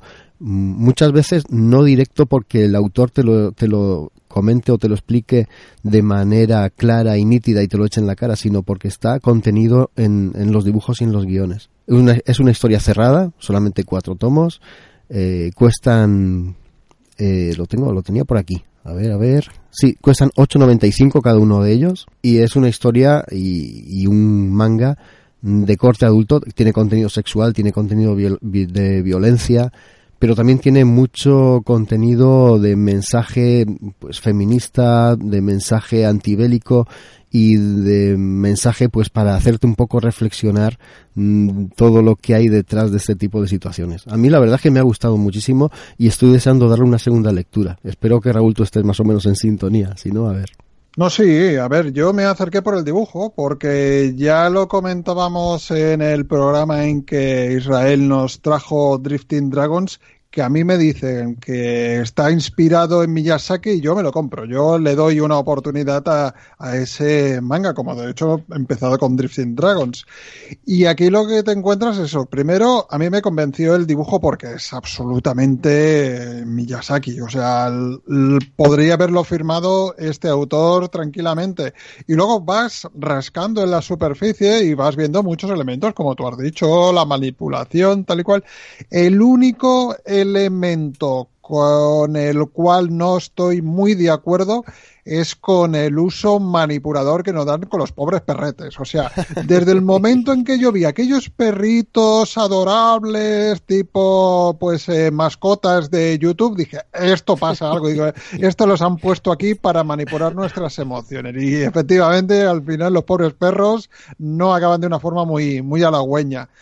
Pero bueno, sacado de eso, que al fin y al cabo es uno de los mecanismos que tiene el manga y te lo encuentras en 50.000 sitios, ves una obra muy sobria, valiente, eh, donde las mujeres son mujeres, rompiendo los estereotipos tan comunes estos que hay en tantos mangas, de poner a las mujeres tetonas y, y más que nada representaciones de la libido masculina más que personas reales, ¿no? Aquí sí que te das cuenta que la naturalidad de los personajes eh, está muy bien llevada y si alguien se tiene que llevar un palo, en todo caso que se lo lleven los hombres que merecido se lo tienen, al menos desde mi opinión. Y es eso, pues sí, una obra que, que me ha gustado mucho, que no sabes nunca por dónde te, te, va a llevar, porque a mí el final del conflicto me sorprendió. Digo, pues no sé qué van a hacer en el siguiente. Y en el siguiente le dan un giro a la historia que hace que, que sea eso, prácticamente como una historia distinta, pero en el mismo marco, y eso también me gustó mucho. Sí, es, que es una pasada, porque el conflicto sigue existiendo, porque te lo están contando eh, como un suceso que, que, está pasando en la lejanía, pero tú estás viviendo la historia desde otro punto de vista. Eh, en realidad estás siguiendo la historia de una. Y, y el, el segundo volumen, que yo pensaba al principio que era el más flojo, pero es que tiene eh, la carga del giro argumental que va a marcar todo el resto de la serie. Yo si le tengo que achacar algo y le tengo que, que poner algún pero a la obra es que eh, la narrativa gráfica en algunos momentos muy contados, creo que han sido tres o cuatro, me parece que no está muy fluida. Hay como unos lapsos de tiempo muy exagerados entre viñeta y viñeta que me, me descuadran. ¿no? No, no transcurre el entre viñetas de una forma natural, por lo menos me lo ha parecido a mí. Sí, puede ser. Pero bueno, yo creo que es al principio, porque en el momento de la batalla del tercer volumen, ahí sí que la narrativa cumple perfectamente. o sea, ves eh, los estragos de la guerra, al menos en mi opinión, los ves reflejados de una forma muy inmersiva, ¿no? La batalla eres un espectador, eres un participante más. Ahí sí que me gusta. Quizás lo que tú dices, yo al menos se lo, lo pondría más bien al principio, los primeros dos tomos. Sí, yo efectivamente, yo lo pongo sobre todo en el segundo tomo y un, un par de veces en el último. La batalla está narrada de una manera totalmente inmersiva, ¿eh? eh te, agobia, te, te, pones frenético, incluso también hay una batalla en el primer tomo para meterte en situación y para presentarte a estos Zut tan extraños que son dentaduras que también te, te, sobrecoge por los resultados que tiene la batalla y está muy bien narrada también. Ahí no, no se le puede poner ningún pero. Sí, efectivamente. Pues Maite, anímate, si quieres yo te la paso, te la lees, verás cómo te va a gustar porque te va a hacer pensar bastante. Pues mira que cuando, conforme has empezado las reseñas diciendo que son dentaduras, digo, esto no es para mí, pero habéis conseguido llamarme poderosamente la atención sobre esta obra, ¿eh? Tiene sorpresa, Maite. Lo decías tú con tu reseña y lo decimos nosotros con esta. Hay cosas que no, hay cosas que no podemos contar, pero te puede llevar sorpresas. ¿A que sí, Raúl? Sí, sí, sí. Y seguimos con FC. Como decimos, nos vamos a llevar comisión. Mm, Raúl, yo no me he leído el último del señor Milagro, así que dime por favor que acaba bien. Hombre, no os voy a contar, por supuesto que no os voy a contar el final, aunque sí que voy a hablar un pelín de él, ¿eh? O sea, tengo que, tengo que aludir a ese número 12 que está todavía sin publicarse, pero bueno, los que hemos seguido la edición americana, por ejemplo, a través de Comixology, como es mi caso, pues ya lo hemos podido leer y ya podemos opinar de una serie en su conjunto que yo, yo, bueno, os voy a decir cómo he operado con este Mr. Milagro. Eh, me, me puse a leer el primer número, vi que lo que allí contenía me iba a interesar y dije, pues como muchos casos leer eh, cómics de Tom King pues resulta un poco suplicio, ya por lo menos me ocurrió con The Vision y con Sheriff of Babylon, digo, lo que voy a hacer, eh, voy a ir esperando eh, y al, cuando esté toda la obra completa me la voy a leer de un tirón, seguro que pillo más guiños y así podré formarme una imagen completa de, todo el dibujo, ¿no? De, de, ese puzzle que ya intuí en el primer número que iban a construir los autores de, de esta, de esta miniserie o maxiserie, como lo quieras llamar, nunca me aclaro, de 12 números que cuenta con el guion de Tom King, ya lo conocemos, es el actual, es el actual guionista de, de la serie de Batman, pero también, como he dicho, La Visión, serie de Babilonia, etcétera, etcétera. Su fiel escudero, en este caso, es eh, Mitch Gerards, un autor con el cual ya habían colaborado en el sheriff de Babilonia y por el cual yo tengo cierta, bueno, una gran debilidad, lo voy a confesar. Es, es un, le he visto bastantes otros cómics, nunca me ha defraudado y en este caso, pues eh, yo creo que aquí también da un grandísimo don de pecho, ¿no? Eh, Clayton, Clayton Close en las letras, Nick Derrington haciendo portadas necesariamente, puesto que Mitch Geras también hace algunas y se basta y se sobra también para hacer las, las portadas. En general, eh, ¿qué tenemos que decir? Bueno, vaya por delante, que no voy a hacer spoiler de, del final de la obra, pero lo que tenemos aquí es como se nos va narrando el día a día de Scott Free, de Mr. Miracle, en el momento en que estalla una nueva guerra entre, pues, en su antigua patria y Apocalypse, ¿no? Darkseid ya la ha vuelto a liar y amenaza nuevamente, pues, eh, todo, ¿no? Tanto a los nuevos dioses como a bueno, todos conocemos a Darkseid eh, del cariz que tiene este villano tan maximalista y grandilocuente. Entonces eh, vemos como Scott Free pues eh, ha de arremangarse y junto con Big Barda pues ha de llevar a cabo una guerra, ¿no? Que lógicamente pues va causando bajas y nosotros somos testigos de ello. Puede parecer una serie trágica, de hecho arranca con un intento de suicidio del propio Mr. Miracle, del propio Scott Free, pero luego nos damos cuenta que no, que el positivismo y la, la obra a medida que avanza, pues eh, tiene bastante energía, ¿no? Y los personajes son hasta cierto punto extrañamente jovial. De manera que en una pelea o en una batalla por la cual tendrían que estar temiendo por su vida, pues en realidad están teniendo chanzas, eh, sobre todo en la pareja que forman esta Big Barda y, Scott Free, ¿no? Que son una pareja que ya en DC es bastante, bastante histórica. Eh, de decir eso, ¿no? Antes de, entrar en la valoración personal, que tenemos eh, puntos muy curiosos de la historia, guiños al propio Jack Kirby, ¿no? Que se podría decir que es el padre del cuarto mundo y aquel que, que dio mm, dio vida a todos estos personajes. Por ejemplo, tenemos la figura de Funky Flashman, que es la versión que ideó, la parodia que ideó Jack Kirby de Stan Lee, con el cual en ese momento pues eh, no tenía muy buenas migas, pues lo, ha decidido, caracterizar, lo caracterizar y lo han tomado Tom King y Mitch Gerards y lo han convertido aquí pues en, en un personaje secundario pero bastante recurrente, ¿no?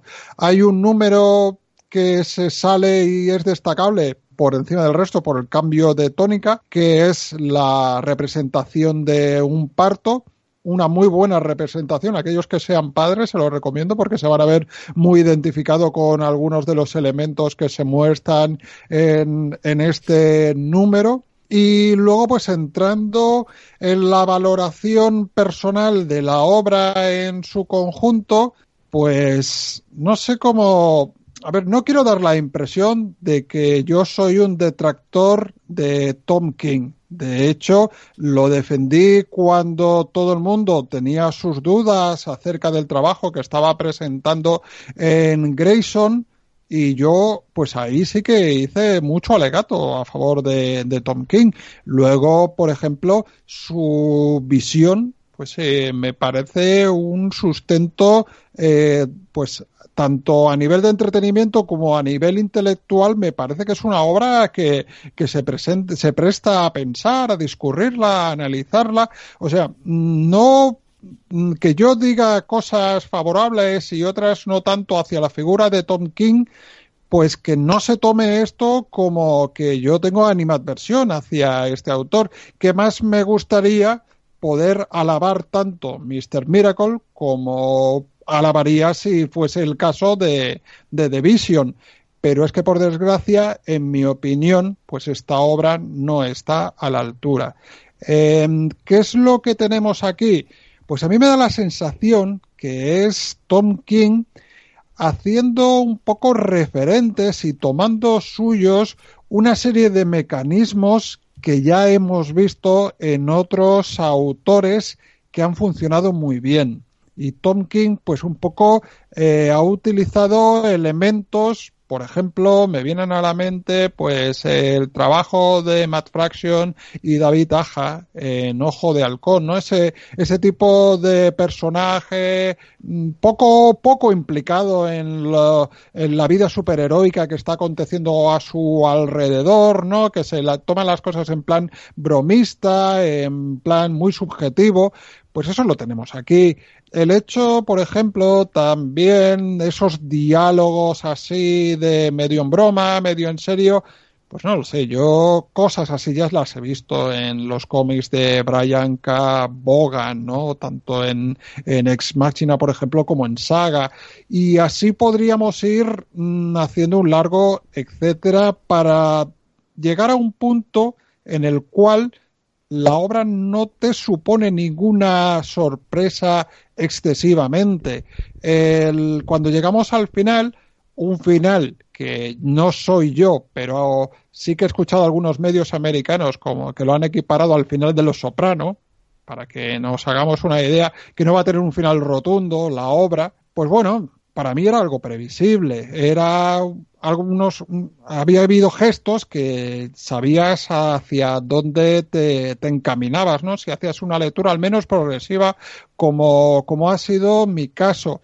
Y me ha dado la sensación de que es un trabajo para mí, desde luego, no es lo mejor que ha firmado Tolkien, eso ya lo digo desde ya, pero un tanto pretencioso. Es posible que se deba este adjetivo al hecho que Mitch está muy bien, pero que muy, muy bien. Aquí hace, yo creo que la parte gráfica es descomunal, está muy bien llevado, incluso evoluciona desde el primero al último número de una forma bastante sorprendente, de manera que Mitch Gerard sí que sabe hacerse con la obra suya. Ya transmite exactamente lo que quiere a nivel narrativo, a nivel eh, gráfico, a nivel de juegos de composición. Sí que ves que él domina todos los aspectos y te lleva ya donde quieres. Y eso, en mi opinión, es lo que le falta a Tom King de esta obra.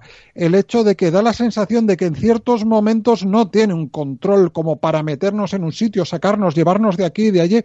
Pierde, digamos, el control que pueda llevar, ya como he comentado antes, lo pierde y, la obra, pues en algunos momentos eh, están ocurriendo cosas que, que, te sacan o no te cuentan bien. Otras, el dibujo al completo, en mi opinión, no está perfectamente formado. Así como otras grandes obras de autor, sí que ves que el guionista te puede conducir y te puede, puede realizar eh, eh, pues atajos o se puede desviar que luego vuelve y tal. Me da la sensación que aquí cuando ocurrían cosas en un plano o en un escenario, también simultáneamente estaban ocurriendo otras y no se acaban de contar bien, no se acaban de especificar eh, bien. De manera que ya, y ahora con esto sí que acabo, me da la sensación que Mr. Milagro es a modo de entretenimiento, una lectura fantástica. Es un cómic excepcional, pero a modo de sustento intelectual, aquí falla. O sea, es una obra muy entretenida, muy bien hecha, la vas a disfrutar si, si te la lees, pero no le pidas mucho más porque, en mi opinión, es lo que hay. O sea, no te va a llevar al nivel de reflexión que yo sí que pude disfrutar en The Vision o en Sheriff of Babylon. Yo me he leído los 11 primeros números dos veces, Raúl, y tenía, la, sí, tenía la sensación de que me faltaba algo para terminar de encajar el puzzle y en el último número podían pasar dos cosas, o que me dejase el señor King sentado y con la boca abierta o que me decepcionase y me parece que me va a llevar a lo segundo. Estoy totalmente de acuerdo contigo en el trabajo de Mick Gerards. Me parece una alucine eh, locura lo que ha hecho con estos 12 números, porque creo que hasta donde yo he leído solo hay dos páginas, el resto están compuestas por celdas de tantísimas páginas, de tantos números, acotándose a esa estricta estructura eh, es algo, bueno, apoteósico y además lo hace con un nivel y con un detalle flipante. Eso me encanta, ahí te doy la razón y ya solamente por el dibujo sí que vale la pena leerse y hacerse con esta serie. Bueno, y por el guion también, ojo, que ya te digo, si lo que quieres es disfrutar de una historia, pues eh, también lo vas a conseguir aquí. El tema está en que tengo la sensación que Tom Taylor actual, ay, Tom King, perdón, actualmente ya no es el autor que tenía mucho tiempo libre para plantear sus cómics y sus guiones, como era el caso de The Vision o Series de Babilonia, y esto se está acusando. Eh, por ejemplo, te voy a poner, eh, no sé si sigues eh, su Batman, pero la relación que tenían eh, Catwoman y Batman o Selina y Bruce en algunos números, como por ejemplo recuerdo el número de la doble cita con Lois Lane y Clark Kent, me pareció divertida, me pareció cordial, pero me pareció más natural que en algunos casos esta la relación que tienes. O sea, yo no me acabo de creer que estés eh, luchando por tu vida y estés haciendo bromas con tu mujer sobre cosas eh, muy frívolas, ¿no? No lo sé, ya te digo. Eh, quizás soy yo que tengo el listón demasiado alto cuando mido la obra de Tom King, que en su momento lo digo que ya lo había pasado, ¿eh? ya te digo con The Vision y otras cosas, lo había pasado y ahora ya no tanto. Puede que sean cosas mías, pero me da la sensación que este autor pues está bajando un pelín, ¿no? Y que aquí aparte de no estar en un ambiente que controla 100%, como era el caso de el sheriff de Babilonia, ha querido hacer ciertas piruetas que no sé por qué, pero no le han acabado de salir del todo bien. Pues, eh, ay, no sé, yo me, terminaré de leer la serie, volveré a leérmela una tercera vez y a ver qué es lo que pienso. Yo, me he leído los Omega Men de Tonkin, no sé si tú lo has hecho, y, y en algunos aspectos pues también tiene mm, mucha ambigüedad en su desarrollo, pero al final sí que lo cierra bien, incluso te deja una puerta abierta que Tom King te quiere contar algo más, como que está plantando semillas de futuro para contarte algo más y trascendente en el universo de DC, incluso llega a ese a ese nivel, pero sí te lo ata te lo ata bien y te lo termina cerrando bien. Sin embargo, me da la sensación de que no va a pasar en este Mister Milagro y tú me lo estás terminando de confirmar. repito, y no quiero que se, que se malentienda lo que estoy diciendo. Yo no estoy diciendo que, que el guion sea malo, mm, pero creo que le falta algo, le falta algo. Menos mal que ahí tenemos a Gerard, ¿no? Para, para, para completarlo. Bueno, eh, perdona Raúl, ibas a decir algo. No, no, no, te, doy, te doy la razón. Em, te quería preguntar, ¿lo que tú has leído te gusta tanto como The Vision, por ejemplo? No, no. A nivel gráfico podría estar ahí, ahí. Mira que Gabriel Hernández es, una maravilla. Pero ya digo, me, ha maravillado. Y a nivel gráfico lo equipararía, pero a nivel de guion mm, creo que está mejor construido y tiene un sentido más claro y más absorbente el de Visión. Y menos es que se podría decir ambicioso, pero es que casi hay una fina línea entre ambicioso y pretencioso, ¿no? En este cómic. Sí, sí, es, eh, puede ser muy pretencioso. Lo que pasa es que como te deja tantas cosas en la ambigüedad, mm, yo nunca he tenido claro qué es exactamente lo que está pasando, si está dentro de la cabeza de alguien, si todo lo que me están contando es verdad o lo estoy flipando yo, ¿sabes? Eh, quería terminar de leer la serie para hacerme una idea mm, más contundente y más certera de lo que es la, la obra. Así que me, reservo esa duda porque tú mm, adecuadamente no has querido spoilear ¿no? Y, revelar qué pasa al final. Así que prefiero quedarme yo también ahí en la reserva y antes de dar un veredicto contundente, pues quedarme en esa idea, ¿no? De que me temo que va a pasar eso, de que no me voy a quedar totalmente conforme, pero, pero bueno, dejemos el margen de la duda. Sabia elección. Maite, ¿tú qué? ¿Te esperas a que salga el tomo, a que sí? No, yo, por lo que habéis dicho, me quedo, ya tengo en la visión, ya tengo el serie de Babilonia y creo que me voy a quedar con eso por ahora. Pues vamos a dejarlo y nos quedamos con eso por ahora, lo dejamos ahí y nos eh, reservamos las fuerzas para el último programa del año que será la semana que viene. Antes de decirlo más eh, tranquilamente, dar las gracias por supuesto a Maite y a Raúl que han hecho el sacrificio de estar aquí hasta las tantas, de aguantar aquí la grabación. También dar las gracias a los oyentes que habéis llegado hasta aquí. Y ahora sí, emplazaros a la semana que viene. Hacemos el último programa del año de Hello Freaky en el que hablaremos de qué nos ha gustado más de este 2018 y pondremos las esperanzas de nuestros futuros hype en lo que llegará en 2019, que no es poco, ¿eh? Mm, se avecina, se avecina tela el año que viene, empezando por Juego de Tronos y terminando, pues no sé, por, por el final de la fase 4 de, de Marvel. Bien, ¿no? Estupendo. Bueno, pues nada, aquí lo dejamos. Vamos a despedirnos como Dios manda. Adiós. Un saludo.